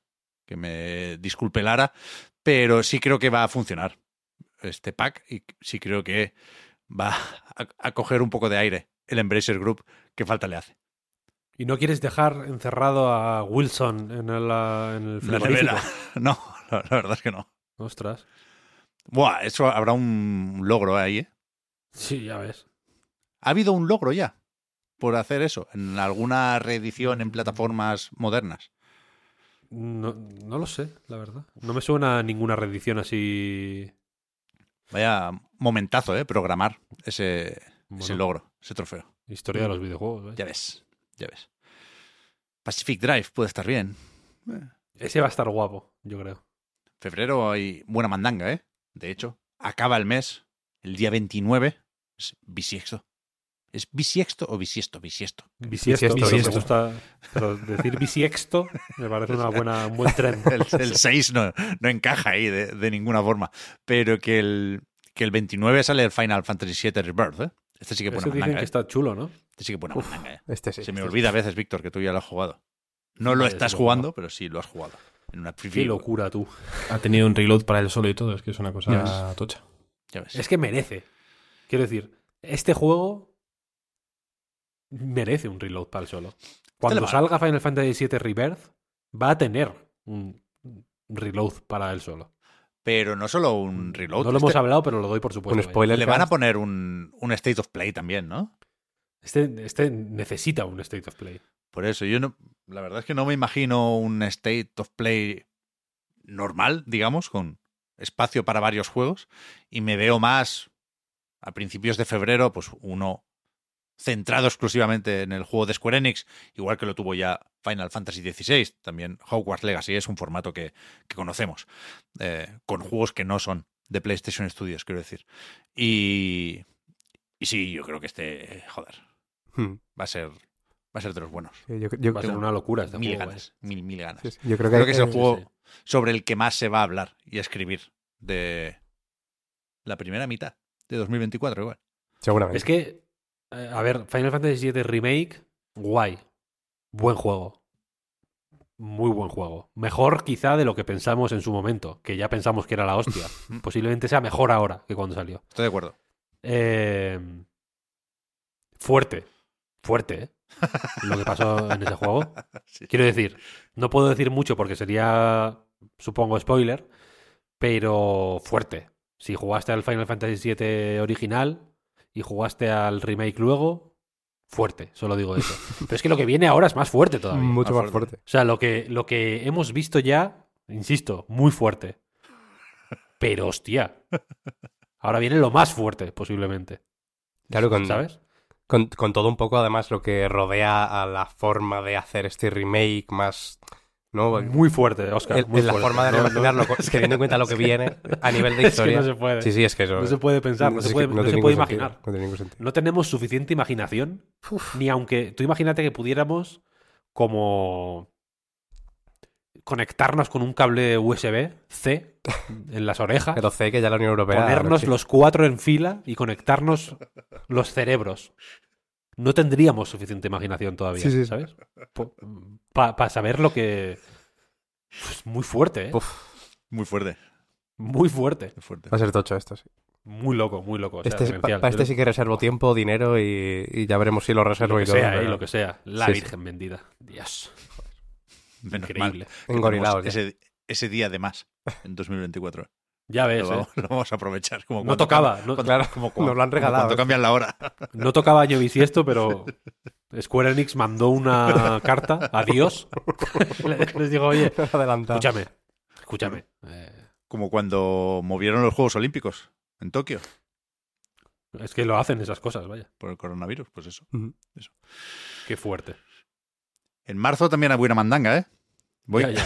cada vez voy, que me disculpen, eh, atajando más, eh, saltándome más juegos, pero escúchame, el 8 de marzo, Unicorn Overlord, Unicorn verlo. Verlord, como dicen por ahí, eh, a mí me gusta mucho Vanillaware. Al final nunca lo peta, Vanillaware nunca va a tener un momento Baldur's Gate 3, nunca va a ser Larian. Porque siempre la lían con sus juegos. Es- al final es, es- es su puta culpa, ¿eh? Pero Dragon's Crown, por ejemplo, es muy es más guay que bueno, digámoslo así. A mí es el que menos me gusta, fíjate. Pero este yo creo que va a estar muy bien. Ojalá. Ojalá. A mí el trailer, ¿Qué la verdad, que no me gustó mucho, ¿eh? Pero, A mí tampoco, a mí tampoco. pero bueno, mí no sí, me lo, lo mismo está bien. Sí, Un sí, poco no sé. feo, ¿no? O sea, mm, Feo no, ¿no? O sea, hmm, 13 Sentinels fue un momento Baldur's Gate a, a- a otro nivel, ¿eh? A otra escala. a ver, es que Pero- yo te iba a decir que no, que igual no tuvieron su momento Baldur's Gate, pero tuvieron 13 Sentinels, que para Vanillaware ya es. mm, Sí, yo creo que es, es- hostia, es su techo, ¿no? de sobra. Igual no es su techo. Mm, pero, joder. Es un juego súper. Ese sí que es bueno, ¿eh? No solo es guay, también es bueno. Ese, ese para mí es el que más se acerca a decir, hostia, Sí. chapó, ¿eh? Qué juego, qué juego bueno, bueno. A mí es que el Dragon's Crown no me gusta mucho. La lía un poco con la estrategia. Al final tiene una vanilla huerada por ahí. Pero está muy bien. Está muy bien. Para mucha gente el 13 Sentinels yo creo que fue GOTY, vaya, de 2019. Sí, es verdad. Es que es un juego fenomenal. vaya. Muy bueno. Pues este, este por ahí. Este va a estar igual de bien. Yo confío. Ojalá, ojalá. Yo confío. Se jugará. Pero que el. Me gusta la idea esta del, del día fuerte, ¿eh? De cada mes. En marzo es el 22. Sin duda. Que quizá es el. Ya ves. Mira, a mí me parece más fuerte que el 26 de enero incluso.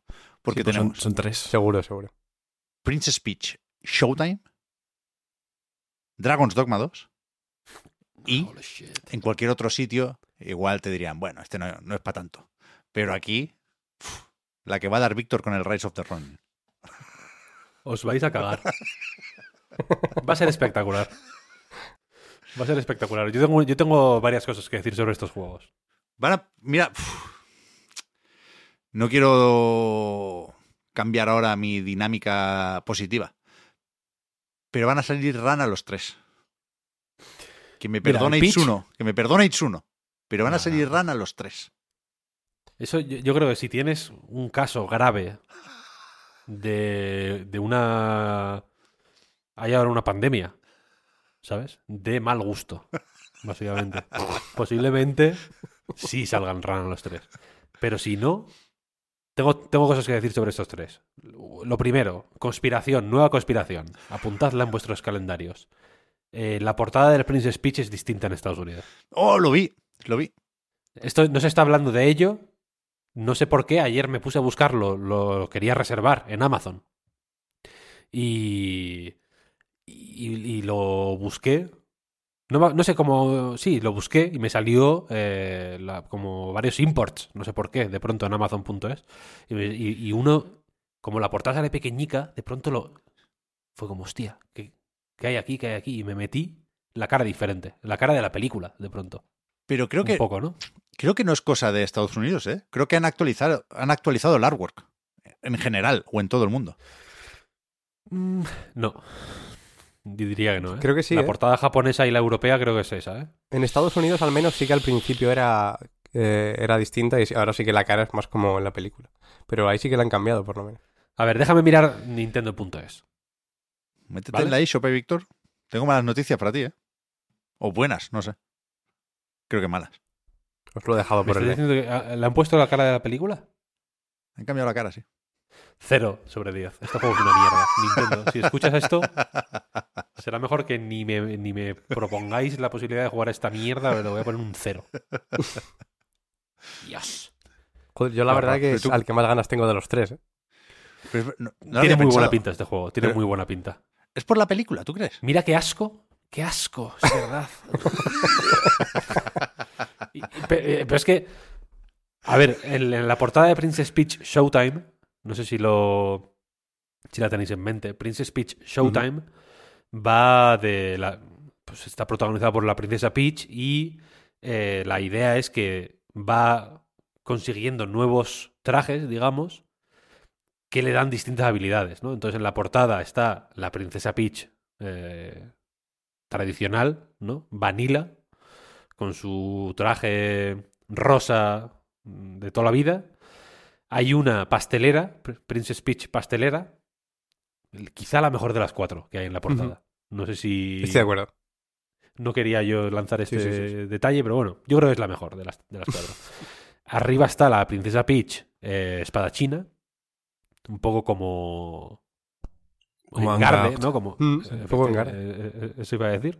Y luego está la princesa Peach Kung Fu, que le está lanzando una patada de fuego, ¿no? Y solo cambian dos caras, porque le han puesto la cara, eh, o sea, la cara, la cara de la princesa Peach Vanilla, que es la que está en primer plano, es la que más resalta el cambio, pero, es, pero la han cambiado. Y la, y la princesa Peach Kung Fu la han puesto como de mala hostia. Sí, está más enfadada, sí. ¿eh? No me voy a fijar. Sí, sí. Que es la típica americanización de las portadas. ¿no? En los juegos de Kirby suele Kirby. pasar, ¿no? Que en, Sí, la, que en la japonesa sale, yo qué sé, arrancándole un corazón a, a- a- al demonio, pero muy sonriente. Y en, la, y en la americana sale, yo qué sé, cocinando unos pasteles, pero de- como de mala hostia. Le ponen siempre como...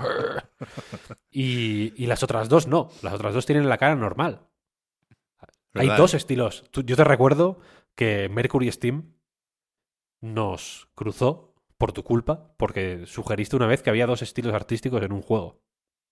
¿Te acuerdas de, de esta anécdota? Es verdad, sí. Sí, sí. No, no, no quiero yo despertar aquí re- rencillas del pasado. Claro, si nos ponemos a despertar pasó cosas esto. con Mercury Steam. Ocurrió esto. Aquí hay dos estilos artísticos en esta portada. Fuerte, ¿eh? Pero es por yo la película realmente. Puede, puede ser, puede que la pandemia que yo estaba antes, eh, a la que me hacía referencia antes, la del mal gusto, puede que se esté expandiendo más rápido de lo que pensábamos. Puede que esto sea una señal. Yo no la descartaría. Eh, pero aparte de eso, el juego tiene una pinta fenomenal, eh, en mi opinión. Parece muy guay. Y, y- y los últimos lanzamientos de Nintendo nos han. Creo que nos han debido enseñar que. Que bueno, que relajemos un poco el culo antes de jugar. ¿sabes? Porque luego es tan guay, en realidad. Sí, a, a mí me, me apetece además mucho esta Nintendo, pues un poco distinta, por ejemplo, comparando con Mario Wonder o con Zelda, ¿no? Que coge conceptos que ya tenían y funcionaban muy bien y, y le dan un lavado de cara, incluso introducen cosas nuevas que, que funcionan muy bien, pero siempre más o menos con la misma base. Pero también me gusta mucho esta Nintendo un poco más liberada, ¿no? Que tendrá mucho de otros juegos de Nintendo, seguramente, ya solo con lo que se ha visto está claro el plataformeo y muchas otras cosas, pero no está estrictamente, no es una saga estrictamente ligada a nada en particular. Entonces, que Nintendo se pueda permitir hacer cosas distintas, a mí también me, parece una Nintendo muy guay. Y yo creo que con Princess Peach Showtime eh, habrá un poquito de eso y me apetece bastante. Yo creo que es una Nintendo tan distinta que no es ni Nintendo. Yo sigo pensando que esto es un desarrollo externo. Pero no lo sabemos todavía, ¿no? No, pero bueno, algún estudio de confianza. Sí, sí. Eso cuenta los hay, como Un Nintendo. estudio al final. de. Joder, un pro- los proveedores. El típico- Un estudio que, les- que le felicitas el año, el día 15, el 16, si hace falta. Toma ya. Sí, sí. Eh, luego, sobre Rise of the Running. Aquí ya, aquí o, o- o estás hecho de esa pasta o no. Lo siento, pero. Nio nos enseñó una cosa. En Nio hay una misión secundaria, Nio 1 estoy hablando, ¿eh? que es de un coprófago. Es decir, una persona que encuentra disfrute en comer heces. Y tienes que llevarle caca. Suficiente caca como para que quede saciado. Bien, ¿no? Quiero decir. O sea, no, no- Sí, hasta ahí. es una misión secundaria que está ahí. Que es como, ah, qué gracia, ¿no? Pues en el Neo 2 está también. O sea, te, te hace, te hace una, te haces una idea de la de qué pasta va esta gente. ¿eh? No la metieron en el Stranger of Paradise de milagro. Os lo digo. Eh, y este juego va a ser bueno, simplemente. Lo siento, va a ser guay, va a estar fenomenal, va a ser un poco pocho también. Algún nivel va a estar mal hecho. No, no se les da particularmente bien hacer niveles normales y les ha dado por hacer un mundo abierto. Guay, quiero decir, hay que hay que intentar cosas. Está Sony detrás en cierta capacidad, entonces entiendo que puede haber ahí un support que les puede ir bien. Pero, pero Team Ninja, lo siento, hay que apoyarles. El año pasado yo no quiero hacer eh, equipos aquí o, o- bandos, pero el año pasado, y el, y el año pasado, pasado está, quiero decir, 2023 enterrado, sin rencores y sin nada. Pero el año pasado o eras de Lies of P, es decir, estabas ya en una fase relativamente avanzada de la pandemia del mal, del mal gusto, o eras de Wolong. Yo era de Wolong, lo siento. Y creo que este, si, si lo que viste en Wolong, como es mi caso, te resultó suficientemente estimulante como para esperar Rise of the Running, pues felicidades. Es mi caso, vaya. Y si no, pues no pasa nada, quiero decir. Pero, pero creo que es un juego que, que yo voy a dar un poco la brasa con este juego, porque le tengo cariño en especial. Pero tengo, tengo curiosidad por ver cómo lo recibe la gente. Y cuando digo la gente, me refiero a la gente que lo va a tener que tratar como un lanzamiento first party, de alguna manera. Mm. Porque, es, porque PlayStation va a hacer promoción de este a lo loco. Y los medios también, ¿sabes? Que, que van a tener que tratarlo como un juego de Team Ninja. uf, difícil. Pero como un juego de Sony también. Uf, mm, vaya. Vaya. vaya diatriba. Va a, ser- va a haber ahí. Creo que va a ser interesante, vaya. Este, ¿dó- ¿dónde lo vimos hace poco? ¿Tuvo tráiler en los Game Awards? Igual sí, ¿no? Eh, este. la el último momento de. Que se me ocurre, que se me viene a la cabeza ahora mismo, es el vídeo este promocional de Sony de. 2024, tal, no sé qué, que sale como Stellar Blade y tal. Ya, pero Y sale Sí, este estuvo en los. Game Pero No se me Awards, estuvo, ocurre. estuvo. sí. Tuvo dos minutitos de tráiler ahí con el Jeff En The Game Awards, el Rise of the Running, decís, ¿cuándo salió la Sí. última vez? Sí, Sí, sí. En No The estaba Game mal ese Awards tráiler. Estuvo, fue el vigésimo octavo anuncio. De la... Coño. Hostia. tiene la lista todavía. Es que un cuaderno te lo da todo. Fíjate. Mira lo que va a pasar y dime, Víctor, si hay algo más Team Ninja que esto. El Sí, juego va a, ir a, va a ir a pedales. Tendrá mínimo tres modos gráficos y en todos irá mal. Y o se verá mal.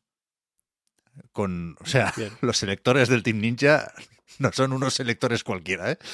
Pero se va. Los data miners, de alguna forma, van a encontrar en el código menciones a PlayStation 5 Pro. Ah, me gusta. Vaya ¿Sabes? giro, o ¿eh? sea, el, el modo bueno de Rise of the Ronin estará oculto.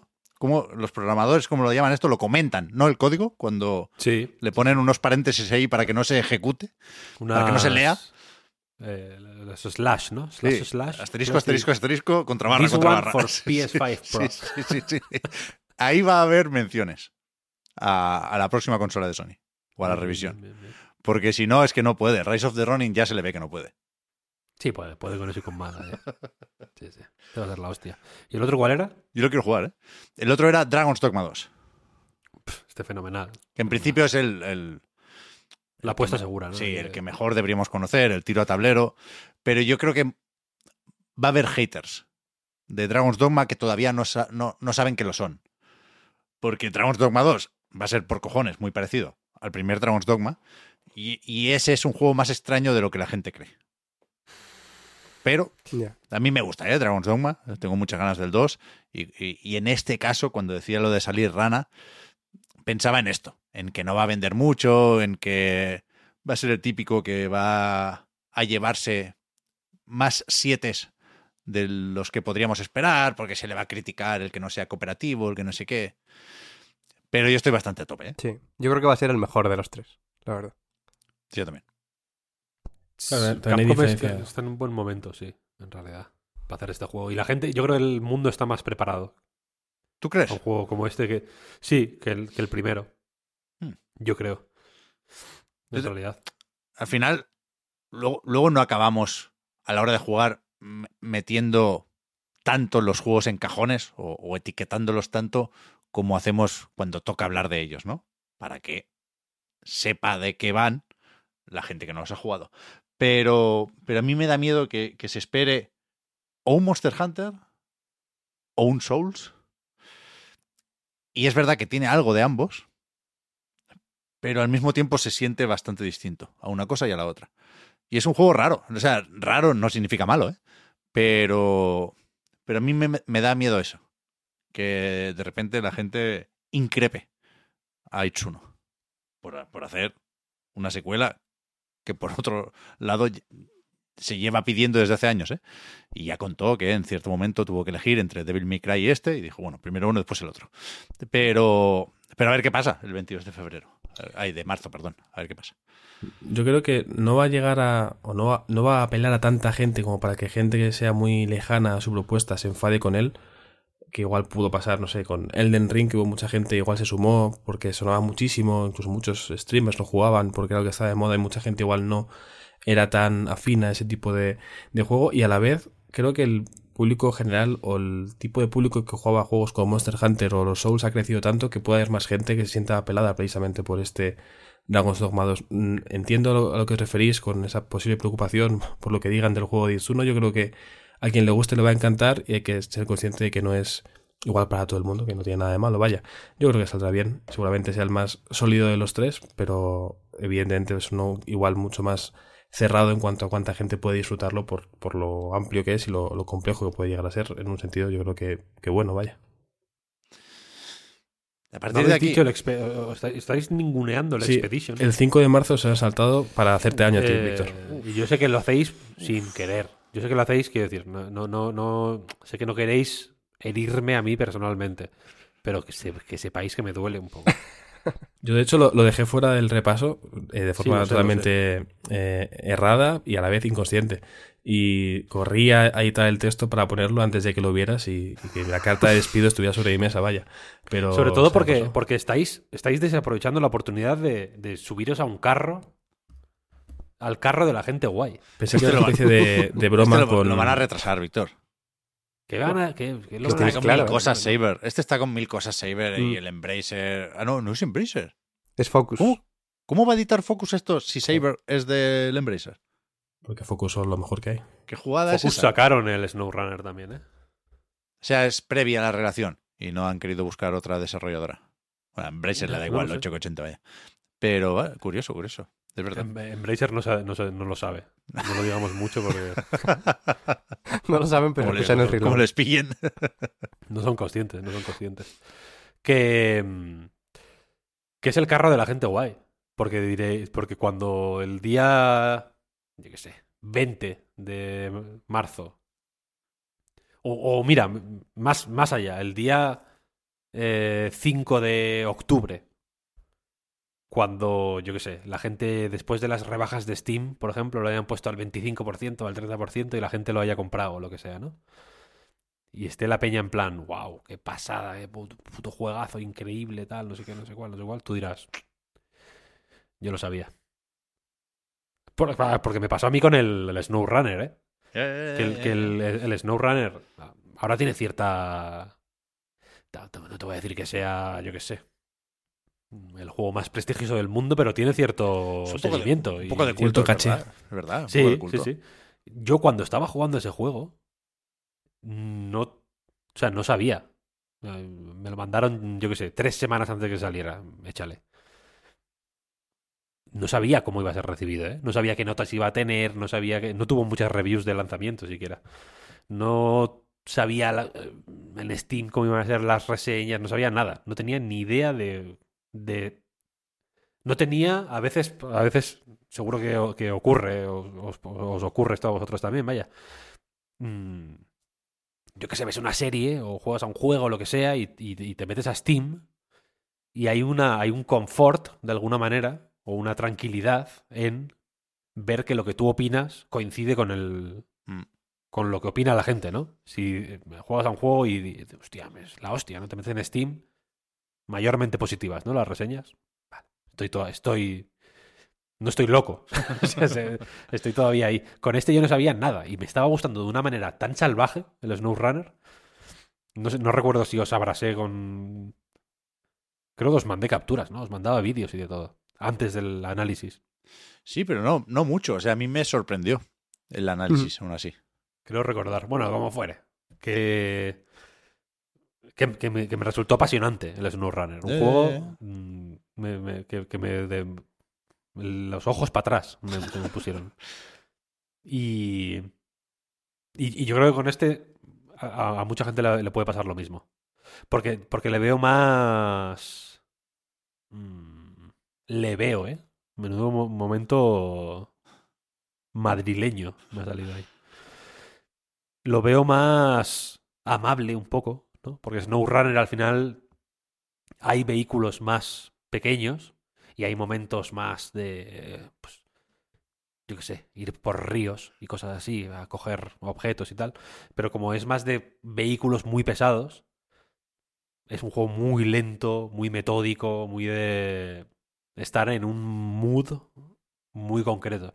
Y este parece más fresco, ¿no? Un poco de ir ahí con más de exploración con los buggies y tal. Parece más amable en ese sentido. ah, o o en, un primer, en una primera toma de contacto. Así que... ¡Guau! Va a ser brutal. Este le tengo unas ganas muy, muy, muy grandes. Tiene edición con acceso anticipado, ¿eh? Ah, hostia, no me digas. Noven- 96 horas antes se desbloquea. Estoy viendo en Steam. 96 horas antes, ¿eh? Dicho es- 100 horas, Este año, una mira, mierda luego, pero... este pero- año es, ya, ya. Este año es otra cosa que va a pasar a mucha gente. Eh, yo creo que es normal oponerse a esta práctica, la del acceso anticipado, entendido como si pagas más, lo juegas dos, tres, cuatro días antes. Eh, puede quien tome posición y, diga, no, yo por ese aro no paso, ¿no? Y, y- y creo que muchos vamos a pasar por este aro en 2024. Muchos pasarán por primera vez. Yo lo he hecho ya alguna y me he arrepentido. Pasadas esas 96 horas, el 100% de las veces. No lo recomiendo. Pero es que lo va a hacer todo el mundo. Es terrible esta mierda. Yo no lo veo tan terrible, la verdad. Ah, no me digas esto, hombre. O sea, quiero decir, no.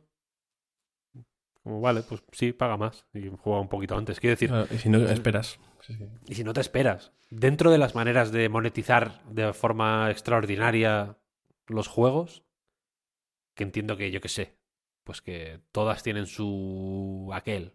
Esta la veo la más. Un poco la más. mm, inocente, un poco. Además es mucho más tangible tanto que la- es muy lo que te da. Claro, es lo que es. Pero Como, es, oye, ah, que quieres jugarlo un poquito antes, pues toma. pero es una mierda clasista y artificiosa y perversa y terrible, tío. Yo estoy Sí, claro, hiper en claro, contra, claro. hiper en contra de esto. Pero, pero, pero es más, pero es más directa y más limpia, ¿sabes? Que monetizar skins. Sí, sí. O, que te den FIFA coins extra con el, con el FIFA, vaya. Yo creo que Pues fíjate que bastante yo- más limpio. Yo al revés, veo más inocente e inofensiva una Deluxe Edition, o llámala como quieras, que te pone una mierda. No estoy hablando de gachapones ni de pagos recurrentes, ¿eh? hablo de la típica skin que, te dan si pagas más y ya está, ahí se queda. Y muchas veces después la puedes acabar desbloqueando en el juego igual.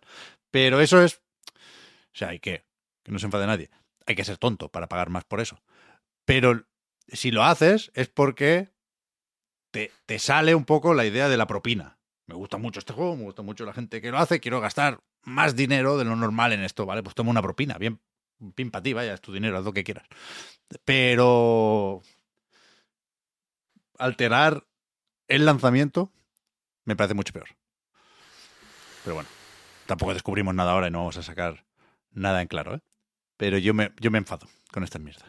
Mm, no ¿Por sé, yo no lo veo tan. Pero bueno. Me enfado porque Eh, pico, ¿eh? Me enfado primero con las editoras y después con uno mismo. Pero, pero vaya, que no, no lo hagáis. Bueno, sí, o hacedlo. Es que al final da mucha envidia ver que otros ya están jugando. Lo dejamos aquí. Sea, en, en abril hay alguna cosita, luego hay un montón de juegos anunciados para 2024 sin fecha concreta, pero ya sabemos lo que pasa aquí. Nos tiramos una hora hablando de la hamburguesa del Concord y después resulta que Concord sale en abril de 2025 y, y el podcast se queda para tirar. Pero, pero yo creo que para empezar, siendo enero, ya bastante tene- tenemos con esto, ¿no? Vamos tirando Joder, hasta el sí. próximo Q, hasta el próximo trimestre. Yo creo que sí, hombre. A ver si nos acordamos de sí. volver a hacerlo, porque claro, ahora tiene sentido por el principio de año, ¿no? A ver en, en abril, ¿no? Como nos llega la idea de, ah, sí, otra vez el siguiente trimestre volver a, a comentar los juegos. Nos ponemos una alarmita. Claro, claro, eh, hay que marcarse el objetivo, si no. Yo creo que a- aparte de los mencionados, aunque no tengan fecha, estaría bien que los cinco, creo que eran juegos que, que ponía yo del Q1, que tenían fecha como primer trimestre de- del año, pero no tenían fecha eh, fijada. Si esos cinco salen este primer trimestre, yo creo que acaba de, de redondear una- un conjunto de juegos de este inicio de año muy, muy bueno. Porque en teoría el Harold Hollywood, el Stalker 2, el Indica, El Stalker, Steel eh. Wakes the Deep y el Rusty's Retirement salían en este primer trimestre y tienen muy buena pinta. El Rusty's Retirement igual es el menos conocido de los cinco que acabo de mencionar, pero Oscar, yo creo que tú lo tienes presente, el juego este que es como una barra horizontal en la parte de abajo de tu pantalla que se ejecuta mientras sigues Ah, usando sí, tu sí, ordenador. sí, sí, sí, eso me apetece un montón de puede ser una perdición. Sí, sí. O sea, el Clockify y este juego van a ser nuestras formas de medir el tiempo, yo creo, de, de trabajo. Entonces, si esos cinco salen en este primer trimestre, pues éxito asegurado.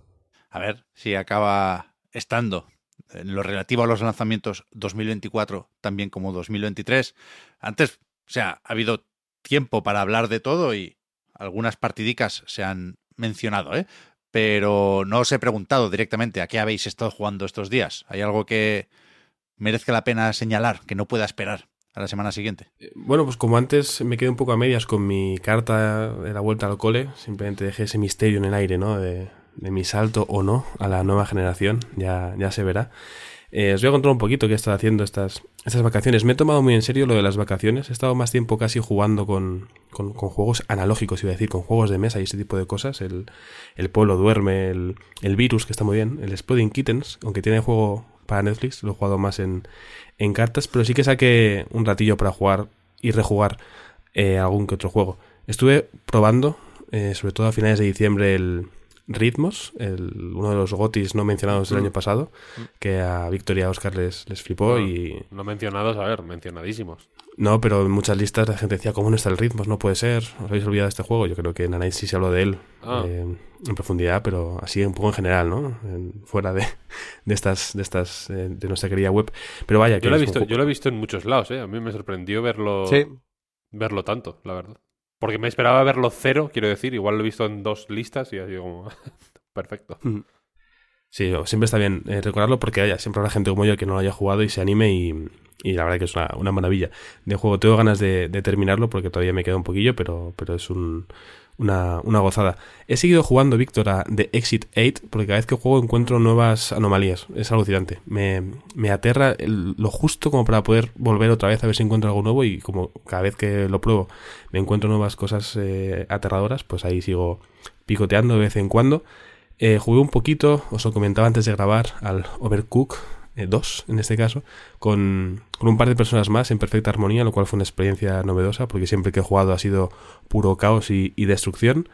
Eh, he seguido jugando al Zelda, Tears of the Kingdom, no, no lo he terminado todavía, pero porque este, en este caso he estado jugando tanto al Tears of the Kingdom como al Breath of the Wild. He ido cambiando, dando el salto de uno a otro, y cada vez que vuelvo al Breath of the Wild, juego que no he terminado pero he podido probar de vez en cuando, echo de menos eh, las posibilidades de movimiento que tiene el Tears of the Kingdom. Yo creo que es lo que más me convence el segundo, ¿no? En cuanto a poder ascender con la habilidad, el poder retroceder el tiempo y así ganar altura y moverme con más libertad, al poder planear desde muy alto, son cosas que a mí por lo menos me ayudan bastante a la hora de, de recorrer el, el mapa. Y el juego al que quizás le he dedicado más tiempo durante estas vacaciones ha sido el Manitas Kitchen, un juego que salió a finales de año de un estudio español que lo mencionamos en la recarga activa, pero disculpadme, he olvidado el, el nombre del estudio que tiene algo que ver con, con Overcook, porque también es de cocina, pero es un juego en solitario en el que manejamos un pequeño T-Rex que, bueno, pues tiene que hacer unas pizzas en una cocina muy chiquita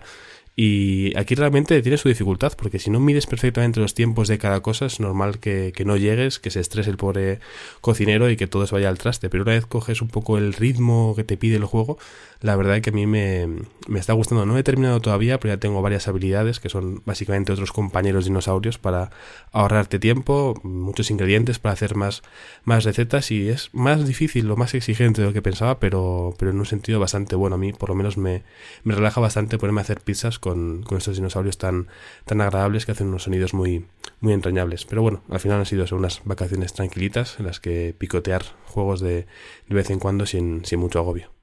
Fantástico. Yo, yo sí me pasé el Tears of the Kingdom, ¿eh? por cierto, que también al comentar los mejores juegos de 2023 salió, por supuesto, el de Link y compañía, y, y yo en ese momento lo estaba jugando, había retomado la partida que dejé, si no en mayo, en junio, y, y ya dije que me estaba gustando más ahora, supongo que por aquello de la falta de presión, por poder jugarlo con más calma y más tiempo, ¿no? Y, y eso se mantuvo hasta el final de la partida, que todavía no he aparcado el juego, porque no he superado todos los santuarios, es el objetivo que me he marcado de momento. No sé si voy a hacer todas las misiones secundarias, me gustaría, porque estos últimos días también hice algunas muy buenas, pero en cierto momento, ya lo sabréis si habéis jugado a Breath of the Wild o a Tears of the Kingdom, el cuerpo me, me, me pedía ver el final. Antes de seguir jugando, estaba más que preparado y, y me, me gustó mucho el final. Es de esos que creo que, y perdón por el tópico, dejan buen sabor de boca. Y, y me, me, me gustó terminarlo porque ahora llevo un tiempo dándole vueltas a la escena postcréditos. No sé si en su momento se habló mucho de esto, porque no quise mirar por los spoilers, pero creo que nos quieren decir algo, ¿eh? No sé si lo tenéis presente, Oscar Víctor, Sí. Pero habla de Sí, sí. bueno, el mítico ciclo que se repite siempre en, en la franquicia Zelda, ¿no? Y de esa famosa timeline que, que, bueno, que tiene varias interpretaciones. Salió lo de eh, Irule Historia, ¿es? hay dos libros, ¿no? Irule Historia y Irule Enciclopedia, ¿puede ser? Algo así. Sí, eso es, Sí. de hecho. Y, y a mí me da, sin entrar por supuesto en detalles, que después de Tears of the Kingdom, o de Breath of the Wild más Tears of the Kingdom, viene un punto y aparte más grande de lo normal para la franquicia. ¿Insinúas que el nuevo The Legend of Zelda va, a s- va a estar dentro de Roblox? Es, es una posibilidad. Pero también puede ser que toque recuperar ese link motorista y futurista.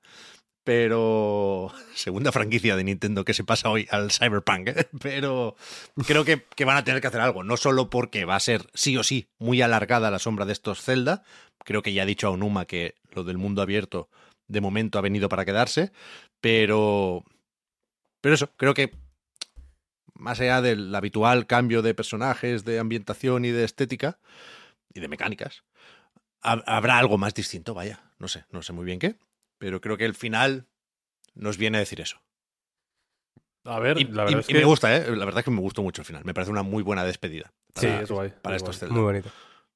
Podríamos comentarlo un poco más mm, con spoilers y, eh, ¿no? en algún momento. Lanzo la, lanzo la idea. Venga, Hmm, ¿Te parece bien? venga, venga. Fenomenal. Suena guay. Vale, pues quede eso ya grabado. Y. Y es cierto que des- o sea, después de Breath of the Wild ya era en plan, hostia, y ahora el siguiente Zelda como tal. Cuando sacaron el Link's Awakening casi fue un alivio, ¿no? De, uf, menos mal, se, pueden existir todavía, es, es legal todavía lanzar un Zelda normal, entre comillas. Pero claro, después de Tears of the Kingdom, ya que, que el siguiente gran Zelda, Mm. hostia, cuesta pensar en él, ¿eh? Sí, sí. O sea, me imagino que para ellos, para Nintendo quiero decirles, eh, será costoso, pero para mí, digamos, como, como bueno, como fan de Zelda, sin, sin irme más allá de eso, joder, pienso que, que, que pueden hacer ahora, ¿sabes? Porque fíjate que yo imagino que so- soy menos fan de Final Fantasy. Me gusta Final Fantasy, pero bueno, soy un poco fan de nueva cuña y y no, y no es algo. No, no tengo una relación tan eh, emocional con, con Final Fantasy. Pero fíjate que Final Fantasy ya es una, es una serie que creo que puede compartir con Zelda un poco la... El, bueno, cada entrega es, ya veremos lo que hacemos, Mm. que no hay grandes, hay una serie de líneas generales que se que se tienen que cumplir, pero si no se cumplen tampoco pasa nada en realidad, Mm. pero bueno, están ahí un poco como faro, pero un poco la la, la gracia de tanto de Zelda como de Final Fantasy es que ya se verá cómo es el siguiente, ¿no? A ver qué a ver con qué nos sorprenden. Pero ahora de verdad que, que estoy paralizado. O sea, la- porque, porque después de Tears of the Kingdom, ¿qué haces? ¿Sabes? Sí, sí. De- después de Breath of the Wild ya era difícil, insisto. Pero después de Tears of the Kingdom, que ya es la. la, la el triple mortal, ¿sabes? Hostia, es que, es que de verdad que. que. O sea, no, no- y no lo quiero decir como algo malo, ¿no? Que estoy ilusionado. En plan, ¿qué, a exacto. ver, ¿qué, qué inventarán ahora, no? Sí, sí, sí, ya, ya han inventado todo, ¿qué pueden inventar ahora? Va- van a inventar algo, seguramente, porque aparte. pues se lo toman con calma, quiero decir. Los Zelda principales Mm. no, si te pones a contarlos, no ha habido muchos ¿eh? en toda la historia. Por eso, por eso, por Eh, eso. mm, como que se lo. eh, Es, es, de nuevo, otro, otro parecido que puede tener con Final Fantasy es que se lo toman con cierta seriedad. No, está claro que no les gusta sacar cualquier cosa. Entonces, a ver qué. A ver qué es lo siguiente. A mí me gustaría que remaquearan de alguna manera el Zelda de la 3DS. Es un juego muy, muy chulo. El Between Worlds. Sí, A Link Between Worlds. Yo no es el terminé. pre Breath of the Wild. Yo estoy ahora obsesionado con esa idea, que, Mm. es, que fue el prototipo de Breath of the Wild. Me gusta, me gusta, sin, sin duda.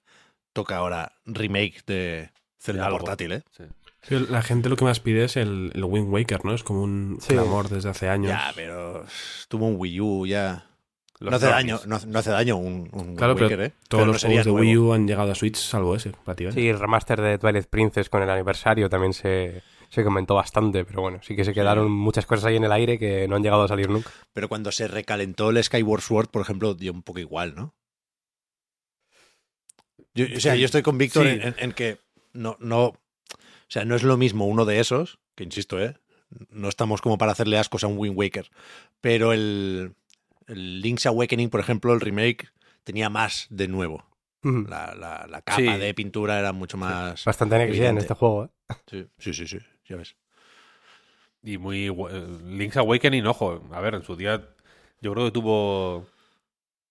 No sé si mala prensa, pero desde luego creo que se podía haber recibido un puntito mejor. Porque lo merece, creo. A mí es un juego que me gusta. O sea, ya en Switch, no, no dices el original, ¿no?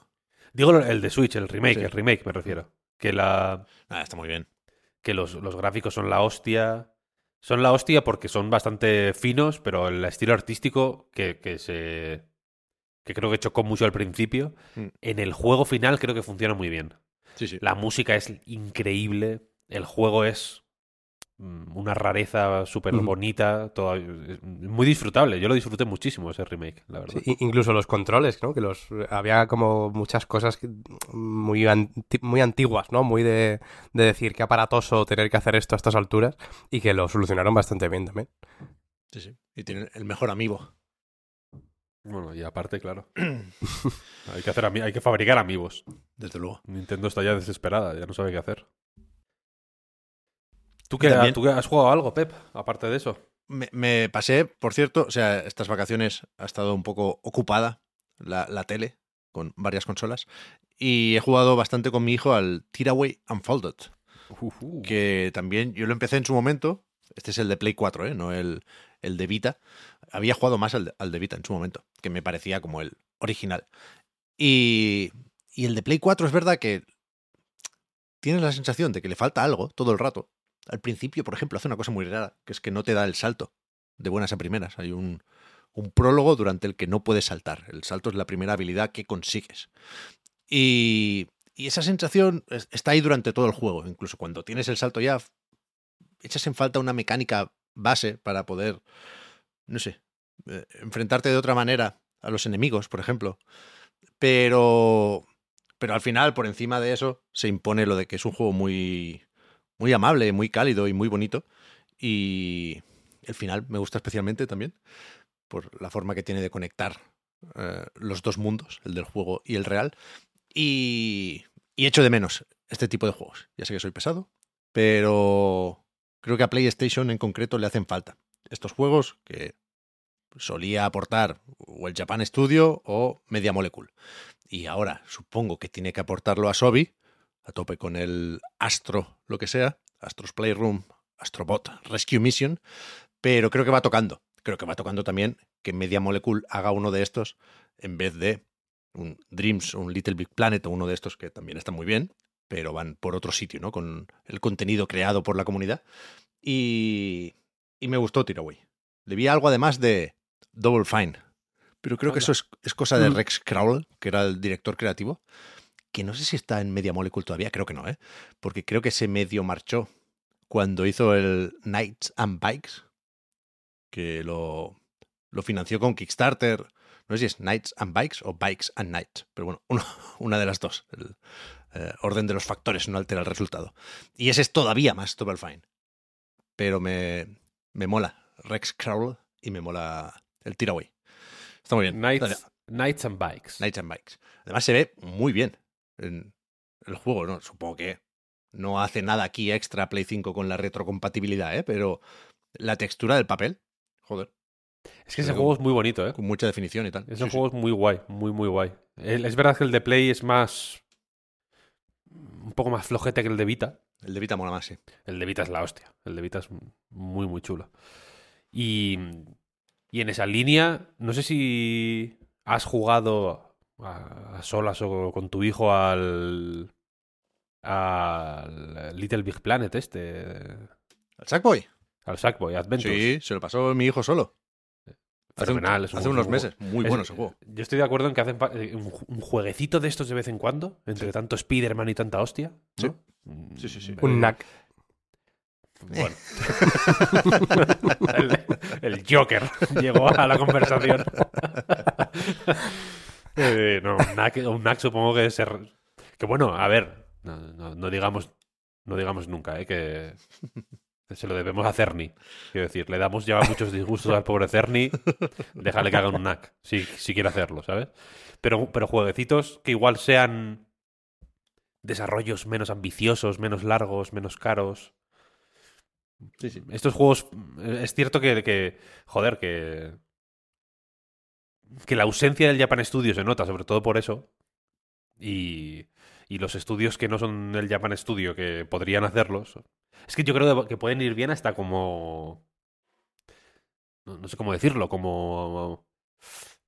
Como sorbete de limón entre sí, juegos sí. tochos, quiero decir. Yo entiendo que el, que el Dreams, que puede haber sido más o menos exitoso, no estoy hablando de eso, pero ha sido un desarrollo extremadamente largo, ¿no? Y supongo que muy. Eh, muy intenso. Porque han tenido. han estado haciendo los Impis, se llamaba, ¿no? Lo- Impi la- Awards, sí. los- la entrega de premios esta, han hecho mucha cosa de comunidad, han hecho mucha historia. Y. Y supongo que en el caso concreto de Dreams, que no soplara el viento a su favor en ningún momento, supongo que no ha ayudado, desde luego, ¿eh? a, a- a hacer ese tipo de cosas con el buen ánimo que las hacían en todo momento. Porque a mí me nunca me ha dejado de sorprender la. Joder, el entusiasmo con el que hacían estas cosas que no sé para quién iban en realidad. Sí, sí. ¿No? O sea, da- da- no sé si es una sensación solo mía, pero yo tenía la sensación de que la comunidad no era tan grande, en fin, como para el ímpetu con el que hacían todo. Y lo, y lo hacían aún así, ¿no?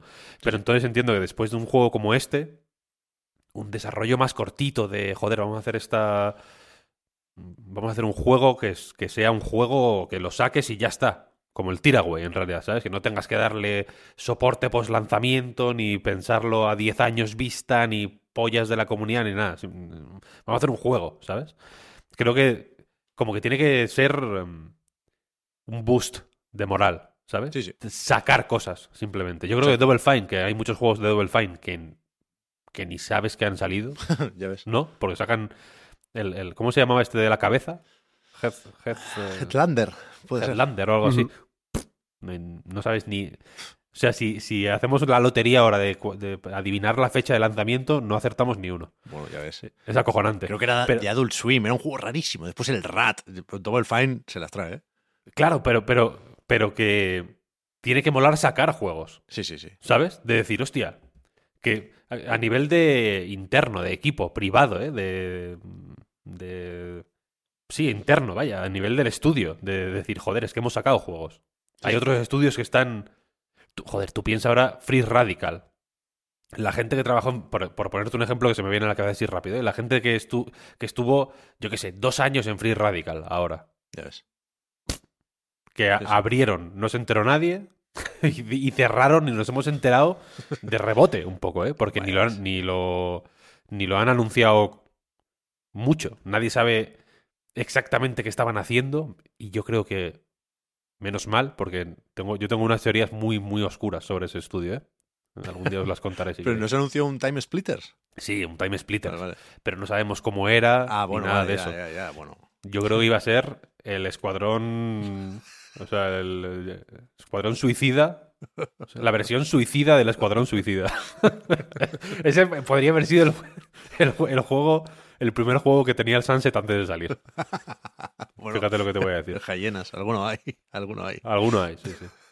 Pero, la cuestión es esa, que, que sacar juegos, y este tipo de proyectos creo que son muy finos para eso, vaya, y muy eh, agradables. Sacar juegos tiene que ser guay, a nivel de moral, ¿sabes? De decir, hostia, es que estamos haciendo cosas, efectivamente. Claro. No son proyectos, son mm, productos, ¿sabes? Son mm, eh, objetos que la gente está jugando. ¿Sabes? Mm, Me, me parece guay. el, por cierto, al terminar el Tiraway, en los créditos vi mucho nombre que parecía sueco. Algo no me cuadraba. Y, y entonces vi, yo no lo sabía en ese momento, que el- la versión de, de Play 4, el Tiraway Unfolded, la hizo Tarsier Ah, hostia. en colaboración verdad, con Media verdad. Molecule.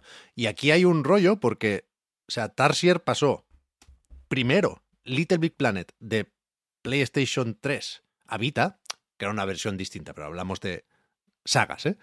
Y, y después lo hizo al revés. Después pasó Tiraway de, de Vita a PlayStation 4. Tarsier son los de Little Nightmares, Sí. el 1 y el 2. El 3 ya no. El 3 lo hace Supermassive, creo recordar, porque eh, Tarsier lo compró el puto Embracer Group. Y los tienen ahí muertos de asco en una de sus ramas o grupos operativos, creo que los llaman, que, que es el de los estudios para móviles. Es terrible lo de, lo de Tarsier. No, creo que no se sabe qué están haciendo, no se conoce cuál es su proyecto. Entonces, mi primera recomendación estaba directa para Herman Hulst, es que ahora que Embracer está vendiendo activos, Sony tiene que comprar Tarsier. Mm. Porque son muy buenos. Esa es mi, mi recomendación. Bien, bien, bien. bien. No- Buena carambola. Estaba mirando porque había un rollo también de el estudio que hizo el Steam World Build o algo así. Puede ser. Uno reciente. También había empezado haciendo apoyo en los Little Big Planet, haciendo assets. Como code- y, luego hicieron un codesarrollo de no sé, estaba mirando no sé si del 3 o de cuál era. Pero sí, sí, hay unas historias. Mira, Little Big Planet Vita, Tarsier, aquí está. Está bien también ese. Está bien. Pues bien, ¿no? O sea, os lo habéis pasado bien. Me alegro mucho. Sí, estoy a tope. Estoy a Me tope. alegro mucho. Sí, yo, yo os conté ya un poquito antes en mi, mi resumen de, de Navidades, vaya, pero es un poquito de Laika, un poquito de Mario Kart, Sekiro, Ace Attorney Trilogy también, que ese no lo, no lo comencé, pero, o sea, no lo comenté, pero sí que lo he empezado y me apetecía que lo llevábamos un tiempo comentando, ¿no? Esta, un poco esta cosa pendiente que teníamos con las visual novels, pues, joder, era buena oportunidad teniendo este Vaya. juego en Game Pass. Así que guay, guay. Y también el 2D and Top D, que, que bueno, el resto tienen un poco la gracia de esto, de que no hay que pensar un poquito en qué escribir a raíz de ellos, porque ya están un poquito más pasados. Resulta que este también, pero bueno, es un juego de Twitter. eh, típico que, que te guardas alguna, alguna vez que te encuentras por ahí y luego ya se te olvida que ha salido y resulta que salió hace un año y medio y está bastante guay, la verdad.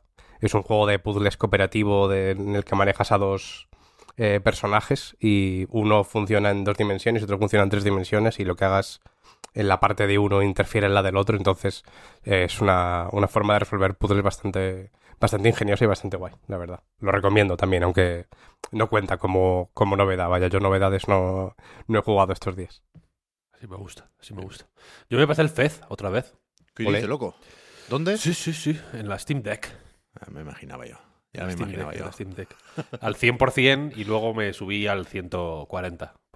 Una cosa así. No, me lo, no, no jugué al, a tope, no hice todos los puzzles. Joder, pero ya es mucho eso, ¿eh? Hombre, es bastante, es todo es el juego. pasar Hay todo el juego. pero hay algún anticubo ahí, ¿eh? Ahí vas, va- Hay alguna varios. fumada ahí, ¿eh? Es que eh, los anticubos, los que me acuerdo, que, hay- que son muchos, pues Aquí ya te has te los- visto la habitación del Gómez del derecho y del revés, ¿eh? Joder, para adelante y para atrás. sí. En primera persona y en segunda. Juegazo, chaval. A, lo- a los anticubos hay algunos que ya lo veo y digo, hostia, es verdad, tal. Las, por ejemplo, las piezas de Tetris, lo que significan y tal, me medio acordaba, tuve que refrescarme buscando en Google, pero me medio acordaba cómo iba la cosa. Entonces, pues bueno, ya la, me- me- la primera la hice con ayuda y luego ya las siguientes ya las iba haciendo yo a mi camelando a mi a mi aire. Pero yo creo que es el, el último gran videojuego que se, ha- que se ha hecho Ojo. en la historia. A partir de ahí para abajo. Ese es el último. Y el primero también. No, hombre, el primero no. Vale, vale. El primero, el primero es Super Mario Bros. Vale. Hay un momento, hay un momento en el Fez lo estaba jugando, estaba yo ahí tirado con la, con la Steam Deck y estaba mi hijo mirando. Y hay un momento en el que llegas, no sé, no sé cómo es la zona, pero hay una, lo llaman un pozo, que te dice la, la dita esta que te sigue, dice, well, well, well. y, es, y, y es una tubería del Mario en realidad, es una tubería verde. ¿Verdad? Es verdad. Y cuando te subes encima y das para abajo, pues te metes en la tubería, como en el Super Mario, y, creo, creo que así entras a la, a la zona esta que es como de 8 bits, como de estética Game Boy. Mm. Y, y mi hijo empezó como en el Mario, como en el Mario. y ahí está. Ese es la, el hilo rojo ¿no? que, que- que une todo. Pero Fez es, es, es demasiado. Es demasiado, demasiado. Es demasiado. Porque jugando a Fez estaba pensando, es que todos los juegos de ahora son una copia de esta. Una copia barata. Sí. Una copia no, no barata, quiero decir, hay juegos muy sofisticados y muy buenos y que se me entienda. Pero hacer Fez en su momento tuvo que ser una movida de cojones y la... Y yo siempre lo recuerdo como... Supongo que por influencia de Indie Game The Movie y tal, ¿no? Que estaba ahí Phil Fish como ¿no? la escena esta mítica que está como enfrente de la barra del bar este con todas las copas que parece Mm. esto Succession de pronto, ¿no? Está como parece que está haciendo la yo, yo sé, 100 años de soledad o alguna mierda así y es un es un videojuego normal, es un juego de la NES podía ser.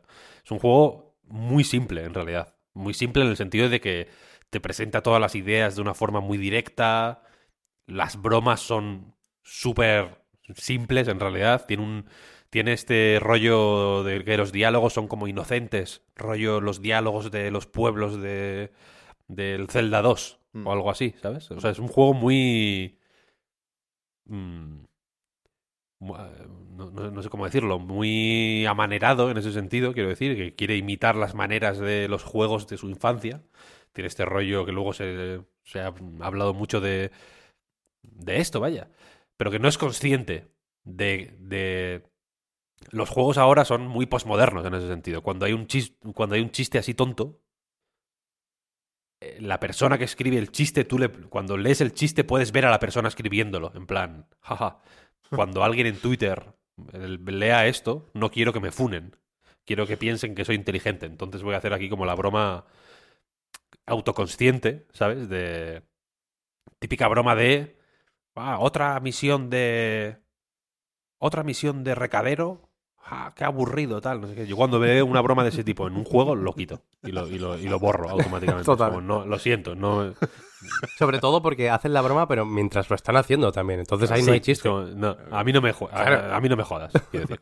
Haz la misión de recadero y échale huevos, como el Final Fantasy XVI, ¿sabes? Haz 70 misiones de recadero. Échale cojones y justifícamelas, ¿sabes?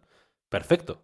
Mm, eh, qui- Quiero hacerlas, ¿sabes? Estoy jugando a tu juego. No, no, te, no te rías de mí por jugar a tu juego, cabrón, ¿sabes? Y el Fez es mucho más simple que eso. Te imaginas a Phil Fish en su casa, pues, posiblemente alcoholizado, llorando y, con miedo de, de, si va a salir o no el juego. Y es un juego muy precioso en ese sentido, ¿sabes? Muy inocente. Para, para ser, pues como la versión 50.0 del Super Mario Bros. Es un juego muy inocente, aún así. Y jugándolo ahora, eh, de verdad, había, había cosas que era como, hostia. Y, y, por ejemplo, no explica muchas cosas. Que eso es algo en los juegos de ahora, post-Fez, también caen mucho en explicarte de más, ¿sabes? En darte más explicaciones de la cuenta, ¿no? Eh, en plan, para usar el mapa, haz esto y esto y esto y lo otro. Y el y no te explica nada y es el mapa más complejo y más jodido de la, de la, de la vida. Y en cuanto lo entiendes, es el mejor mapa que se ha hecho jamás en la historia de los videojuegos. Increíble. No sé, es un juego muy, muy guay, lo recomiendo, ¿eh? porque de vez, en, de vez recomiendo volver de vez en cuando, porque mm. de verdad que te equilibra. El, el... A mí me sorprendió Tunic por eso, ¿sabes? Porque, porque dentro de que Tunic es un poco un juego post-Fez, muy claramente, sí, sí. Eh, ta, ta, también tiene una, una, inocencia a la hora de presentar sus cosas y de no explicar lo que no mm. hace falta explicar. Tiene, una, tiene buena, buen ojo, sabiendo qué hay que explicar y qué no. Mm. La respuesta, en el 90% de los casos, es no hay que explicarlo, no hace falta, no des explicaciones.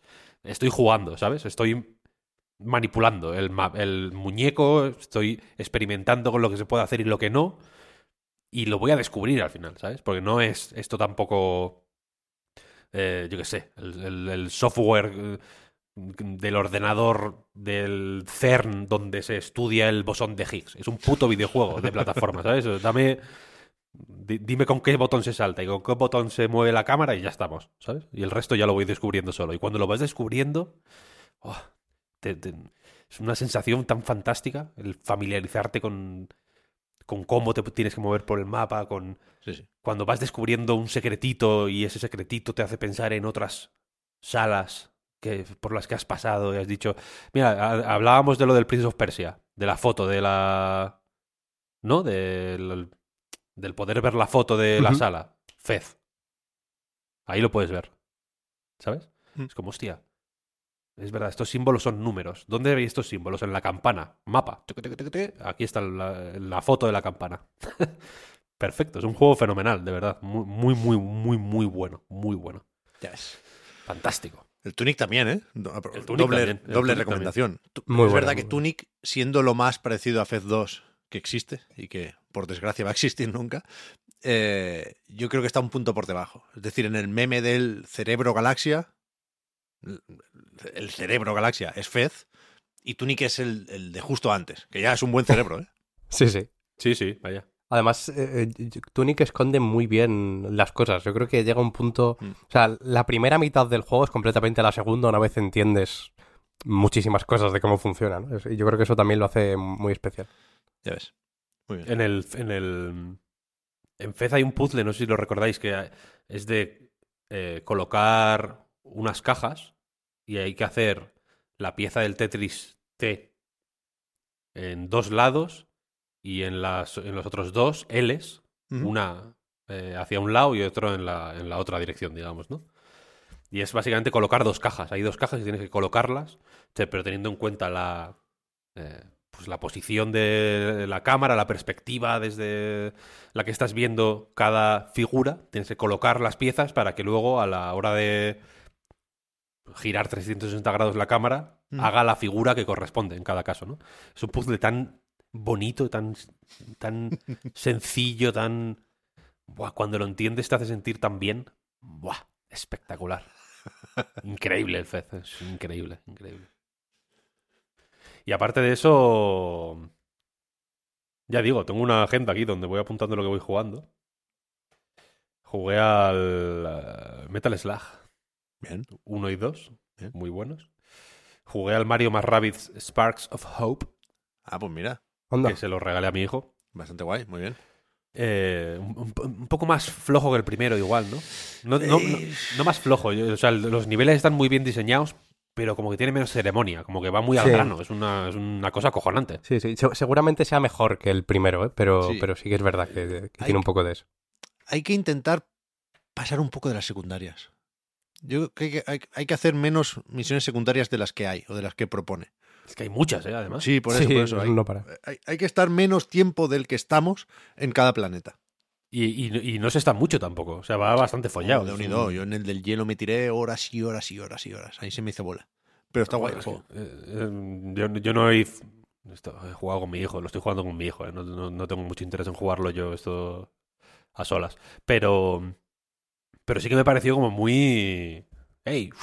¡Guau! Llega la mala. Venga, pim, pim, pim, pam, pam, pam. Es como, hostia. Quieto, quieto. Explícame, que mi hijo no ha jugado al primero. que, que él no sabe, que, que él no sabe de qué va todo esto. Me pareció muy... Muy rápido. Pero es verdad que los combates son buenos. Y el, rollo de los saltos y todo eso, no sé, está guay. Las armas están muy bien diseñadas, son Sí. muy divertidas de usar. Y es bastante next gen, ¿eh? Y es bastante Sí, neto. sí, sí. Ves. Jugué también a Portal Revolution, que es un mod de Portal 2 que añade una historia nueva tal. Y de paso, aprovechando, jugué al Portal 1 también. Juegazo Portal 1 también. No me. Mm, Igual peco de decirlo más de la cuenta, pero puede ser. Igual es el último gran vi- videojuego Pero, que, que ha existido. pero vaya grandes éxitos has hecho, ¿no? Una lista de villancicos de Frank Sinatra. Sí, sí, total, total, total. Total, efecti- Sí, sí, no sé. El Portal 1 me lo bajé porque me estaba bajando. O sea, estaba buscando el Portal Revolution este. Y. Y bueno, yo qué sé, pu- puse Portal en la Steam Deck, en el buscador, me salió el Portal 1. Y digo, "Va, vaya, me lo voy a bajar. Se lo quería enseñar a mi hijo. Y el Portal 1 el- el- es muy. O sea, es, es muy guay porque es muy. A mi hijo le hizo mucha gracia. eh, hay un puzzle en el que dice. Eh, te- la, la voz que es que no la recordaba en castellano y flipé al escucharlo en castellano. Por lo visto ha estado siempre en castellano. Mm. Dice, a partir de ahora las pruebas eh, añadirán un, un componente de riesgo o algo así, en el- como en la sala 4 o 5. Eh, si toca, si caes del, al suelo, se restará un punto en tu tarjeta de evaluación y te mataremos. y, mi, y mi hijo se empezó a partir el culo que- de una manera muy... que- Porque, o sea, yo- me había hecho la típica gracia que te ríes por dentro, pero que la cara está de piedra, ¿eh? Ni, la- ni has movido un músculo. Me hizo como gracia, sin más, y mi hijo se empezó a descojonar y se pasó una pantalla él solo. Muy bien. Tardó como media hora. mucho, mucho rato. Típico, típica pantalla 3 o 4 que, que es, que está diseñada para tardar 40 segundos en pasártela. Él tardó 25 minutos. Pero porque se lo pensaba se mucho cada turno, claro. Hombre, porque tiene su aquel, ¿eh? Porque luego al final... eh, joder, pe- eh, pe- pensar... Aprender a ver la combinación de las posibilidades de la Portal Gun y el escenario y aprender a discernir las superficies so- sobre las que se puede tirar Portal y, la- y las que no, tal. Al principio del Portal 1 aparte es muy amable porque solo tienes un color, en realidad. Es un juego, es, es muy guay el principio del Portal 1 y el final ni os cuento ya, vaya. y aparte de eso, y ya si queréis entro en, en harina, eh, he estado jugando a un jueguecito que se llama Momodora Moonlit Farewell, que es la eh, quinta entrega, si no estoy equivocado, sí, la quinta entrega de la serie Momodora.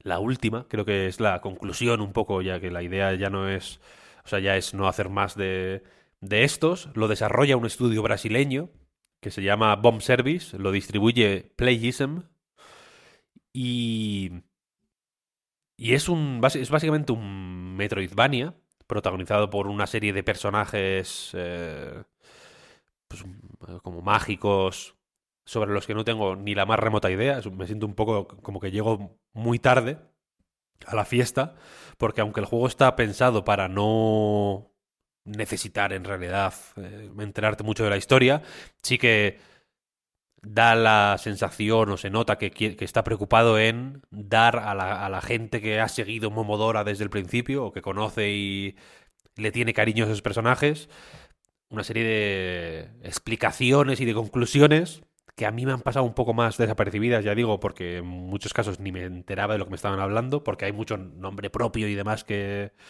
que, que se me escapa por completo, ya digo, pero que me ha animado a, a- investigar un poquito más sobre la serie Momodora Y si antes hab- hablábamos de Fez, ¿no? De este. De esta época en la que los juegos indie todavía no tenían un poco la, la etiqueta de indie, cuando las cosas se. Bueno, cuando, cuando no había todavía unas vías de distribución muy claras, cuando era todo eh, un poco más para lo que los ingleses llaman hobbyist, ¿no? Como desarrollos eh, muy amateur que se organizaban en comunidades más o menos eh, especializadas o específicas como TIG Source, por ejemplo, que es donde nació Spelunky, etcétera. Y precisamente Momodora es un juego que nació ahí, en TIG Source. Es el primer y el segundo Momodoras eh, fueron freeware, vaya, los desarrolló y publicó una sola persona, la que luego sería eh, la que fundó el estudio Bomb Service, vaya, un chaval de Brasil, que pues, pues que, da- que daba sus primeros pasos, digamos, en el desarrollo de videojuegos con estos eh, Momodora, o que, o que se animaba por fin a, pues a enfrentarse a un proyecto más grande o más ambicioso y, a, y hacerlo público y a compartir el desarrollo con la, co- con la comunidad, que fue un... Esto fue en el primero, el primero es del 2010, para que os hagáis una idea, ¿no? Fue una época muy de eso, de dar primeros pasos juntos. Ahí estaba todo el mundo, ahí estaba... eh, bueno, si leéis a Derek Yu hablando de Spelunky, por ejemplo, el- en el libro que, que publicó él mismo sobre el desarrollo de Spelunky, veréis que esa comunidad tuvo mucha importancia, ¿no? Estaban Macmillan, seguramente Phil Fish estuviera también en TIG en esa época, era eh, donde había que estar, si querías eh, darte a conocer en esa escena incipiente de los videojuegos independientes, ¿no? Entonces, a partir del tercero ya saltó a Steam, mm, se, hicieron juegos comerciales y este ya digo que es el, el último. Es un juego que, eh, sin conocer, ya digo, la saga, me da la sensación de que es bastante más contundente que los anteriores, por lo que he visto en How Long to Beat. Para que os hagáis una idea, el anterior eh, Momodora, que es una precuela, este sería el 4, digamos, y el anterior que salió sería el 0, por entendernos. Es una precuela que ocurre en el universo, pero que ocurre como 100 años antes del, del Momodora 1, una cosa así. Y ese creo que, en- que la partida normal en How Long to Beat creo que estaba en 4 horas y media, 5, una cosa así. A mí este me ha durado 8 horas y media. Sin eh, hacer el 100%, pero haciendo bastante. Quiero decir, he conseguido muchos logros de consigue todas las no sé qué, ¿sabes? Eh, pero es una dimensión muy apañada para un Metroidvania, ya digo, y ya entro en harina. Y este, en concreto, tiene, por un lado, la. Pues de nuevo, la ingenuidad o, la, o este rollo un poco. mm, esta frescura de juego amateur que hace las cosas porque cree que van a estar guapas y no porque siga en realidad ninguna ningún manual de cómo se hacen las cosas y tiene también un toque de vamos a hacer que se que que, que, que este Metroidvania sea sea eh, guay, o sea, que esté bien, que esté que sea sólido, que esté bien diseñado. El diseño de las habitaciones, por ejemplo, eh, en, en muchos casos juegan con los secretos de una forma muy agradecida, en el sentido de que tú sabes que en una habitación hay un secreto, cuando hay un secreto te lo indica en el mapa, pero en muchos casos no sabes qué hay que hacer, en realidad, ¿no? Hay muchos caminitos secretos, hay muchas rutas que tienes que ver, que tienes que fijarte en cositas del escenario para saber dónde por dónde se entra y aunque muchas veces puedes simplemente yo que sé chocarte contra las paredes hasta que encuentras la que es invisible en realidad otras si te fijas puedes saber en plan vale ahí está la entrada y efectivamente cuando descubres ese momento de cu- o sea cuando se da esa situación de joder estoy es- eh, estudiando el escenario he visto aquí algo que no me cuadra y vas ahí y efectivamente hay un secreto es muy muy guay. Es una sensación que puede recordar a los juegos de Yoshi, que también son un poco así, ¿no? El Yoshi's eh, Woolly World, por ejemplo, o el, o el o incluso el de Switch, que nunca me acuerdo cómo se llama. El Crafted World. Crafted World, efectivamente, que también tienen mucho de eso, ¿no? De, hostia, eso me... Eso, eso no es como Sí. me esperaba que fuera, y le tiras un huevo y de pronto es un secreto, ¿no? Por ejemplo. Ese tipo de cosas ocurren aquí mucho. Y el diseño de las salas en sí es. Es bueno.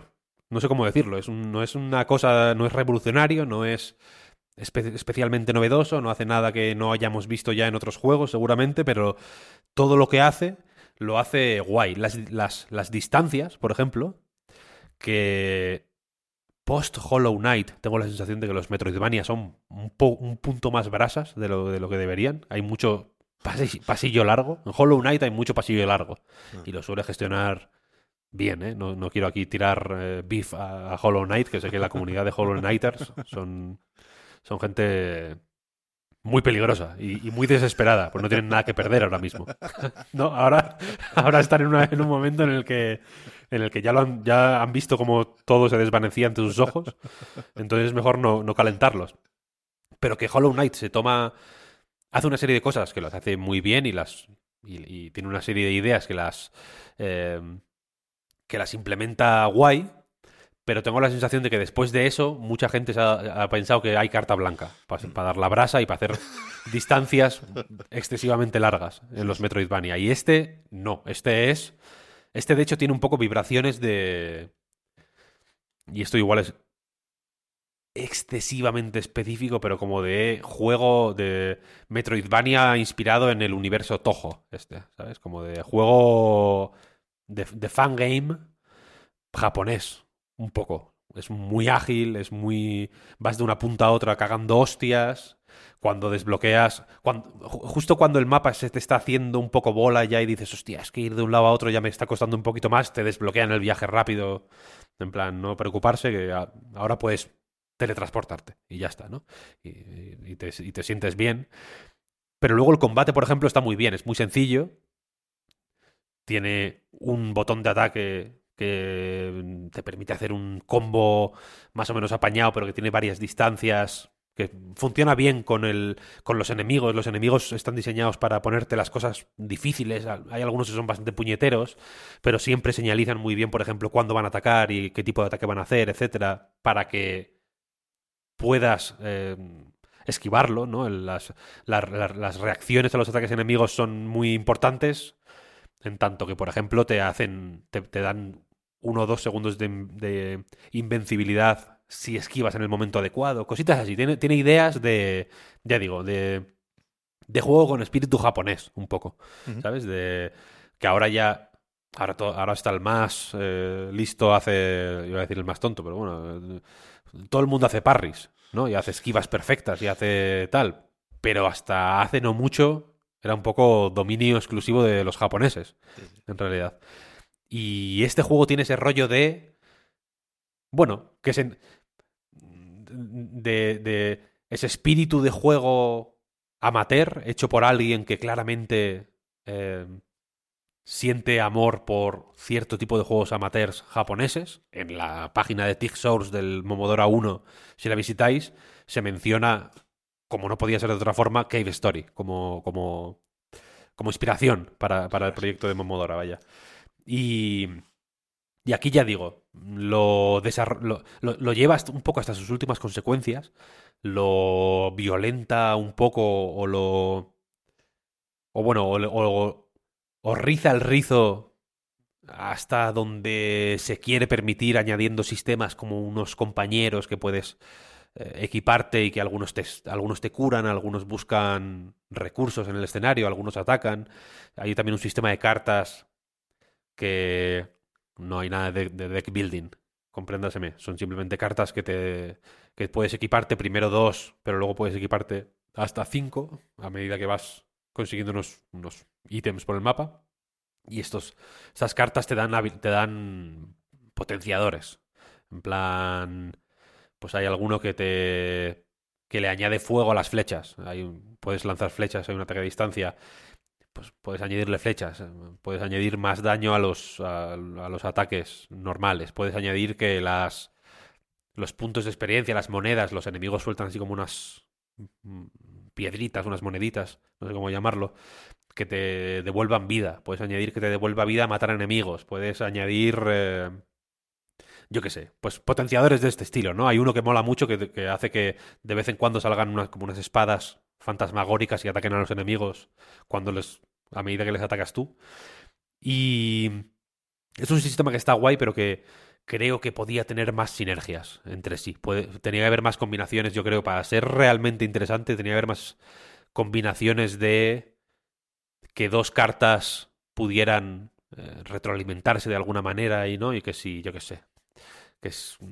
No, no, es que no, no- Que hubiera un poco más de sinergia ahí. Eh, te lo- ahora, ahora es un poco más. eh, simplemente lleva el juego hacia. En la dirección en la que te sientes tú más cómodo con él. Por ejemplo, si te están puteando mucho los. eh, los efectos que te pueden hacer los enemigos, en plan sangrado, la debilidad, este, este tipo de efectos de estado que, que, pues bueno, supongo que de, que de Igabania también un poco. Si te putean mucho, pues hay una carta que, te- permite desactivarlos. Al principio yo pensé que iba a ser un, un poco más jugón este sistema, porque la primera carta que encuentras, o, la primera que encontré yo al menos, hace que tu vida sea un punto nada más. Es decir, que solo te puedan dar una vez. Y pensé, hostia, fíjate, ¿qué, ¿por qué querría yo jugar a este juego con un punto de vida solo? Y, a- y de momento no he encontrado el motivo, la verdad, así que nunca me la he equipado. Pero tiene ese tipo de ideas que creo que, que no todas hacen Diana o no todas son de 10, pero están ahí y se nota que, que, que- que hay una frescura y una alegría en el desarrollo está guay. Y, y se nota en el resultado final.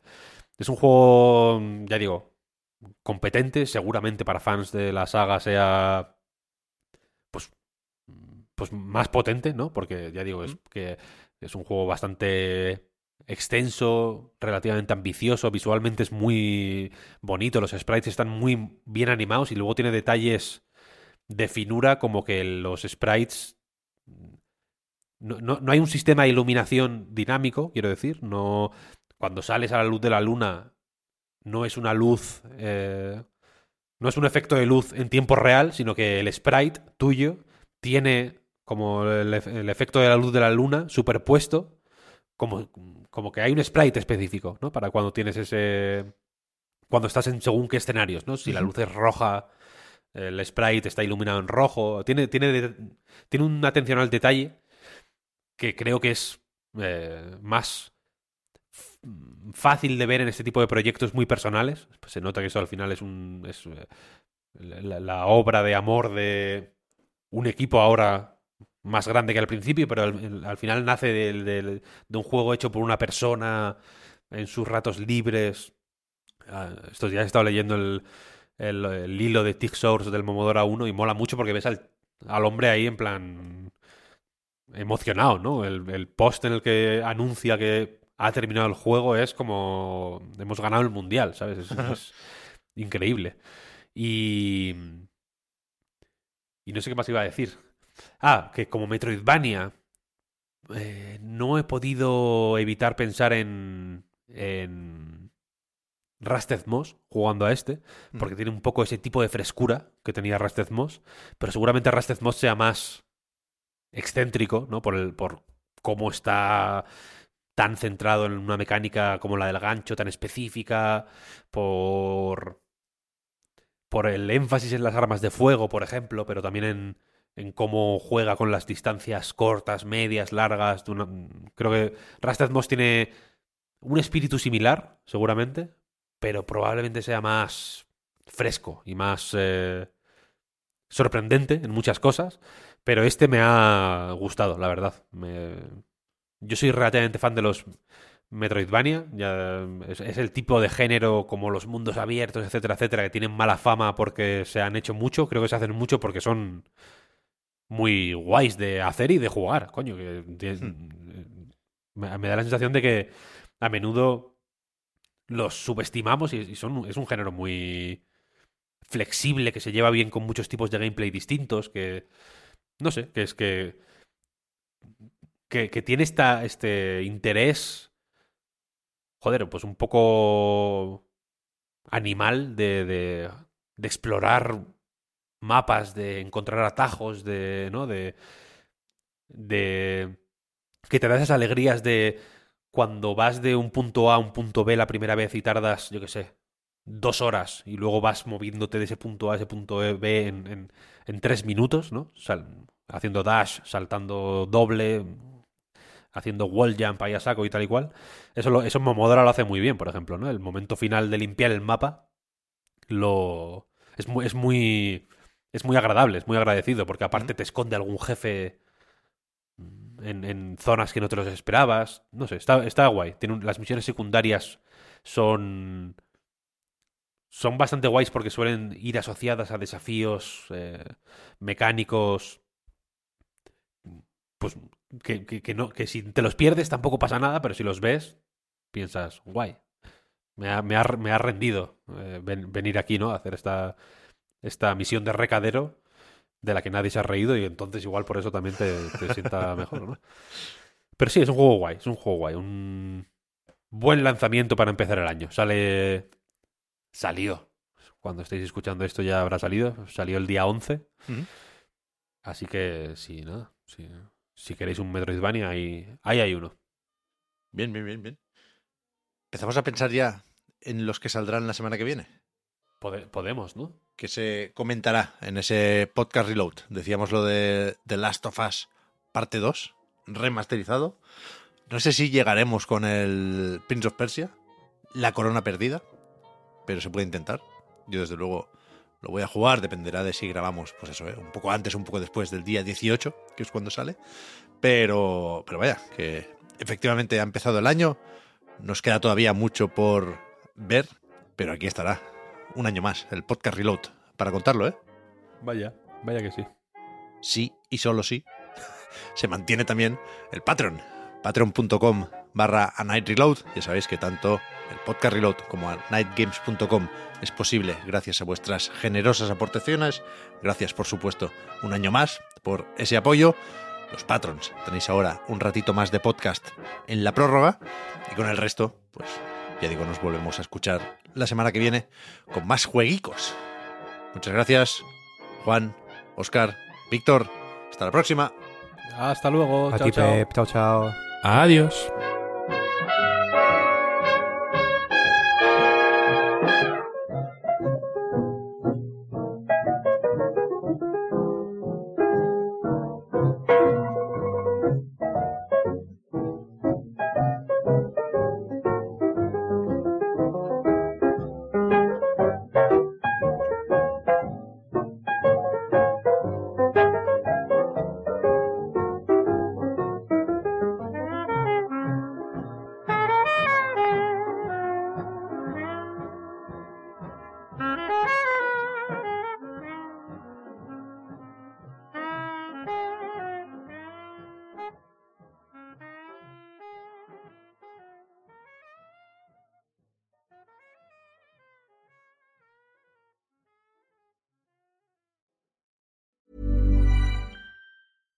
I'm Daniel, founder of Pretty Litter. Did you know cats tend to hide symptoms of sickness and pain? I learned this the hard way after losing my cat, Gingy. So I created Pretty Litter, a health monitoring litter that helps detect early signs of illness by changing colors, saving you money and potentially your cat's life. Pretty Litter is veterinarian developed, and it's the easiest way to keep tabs on your fur baby's health right at home. Go to prettylitter.com and use code ACAST for 20% off your first order and a free cat toy. Terms and conditions apply. See site for details.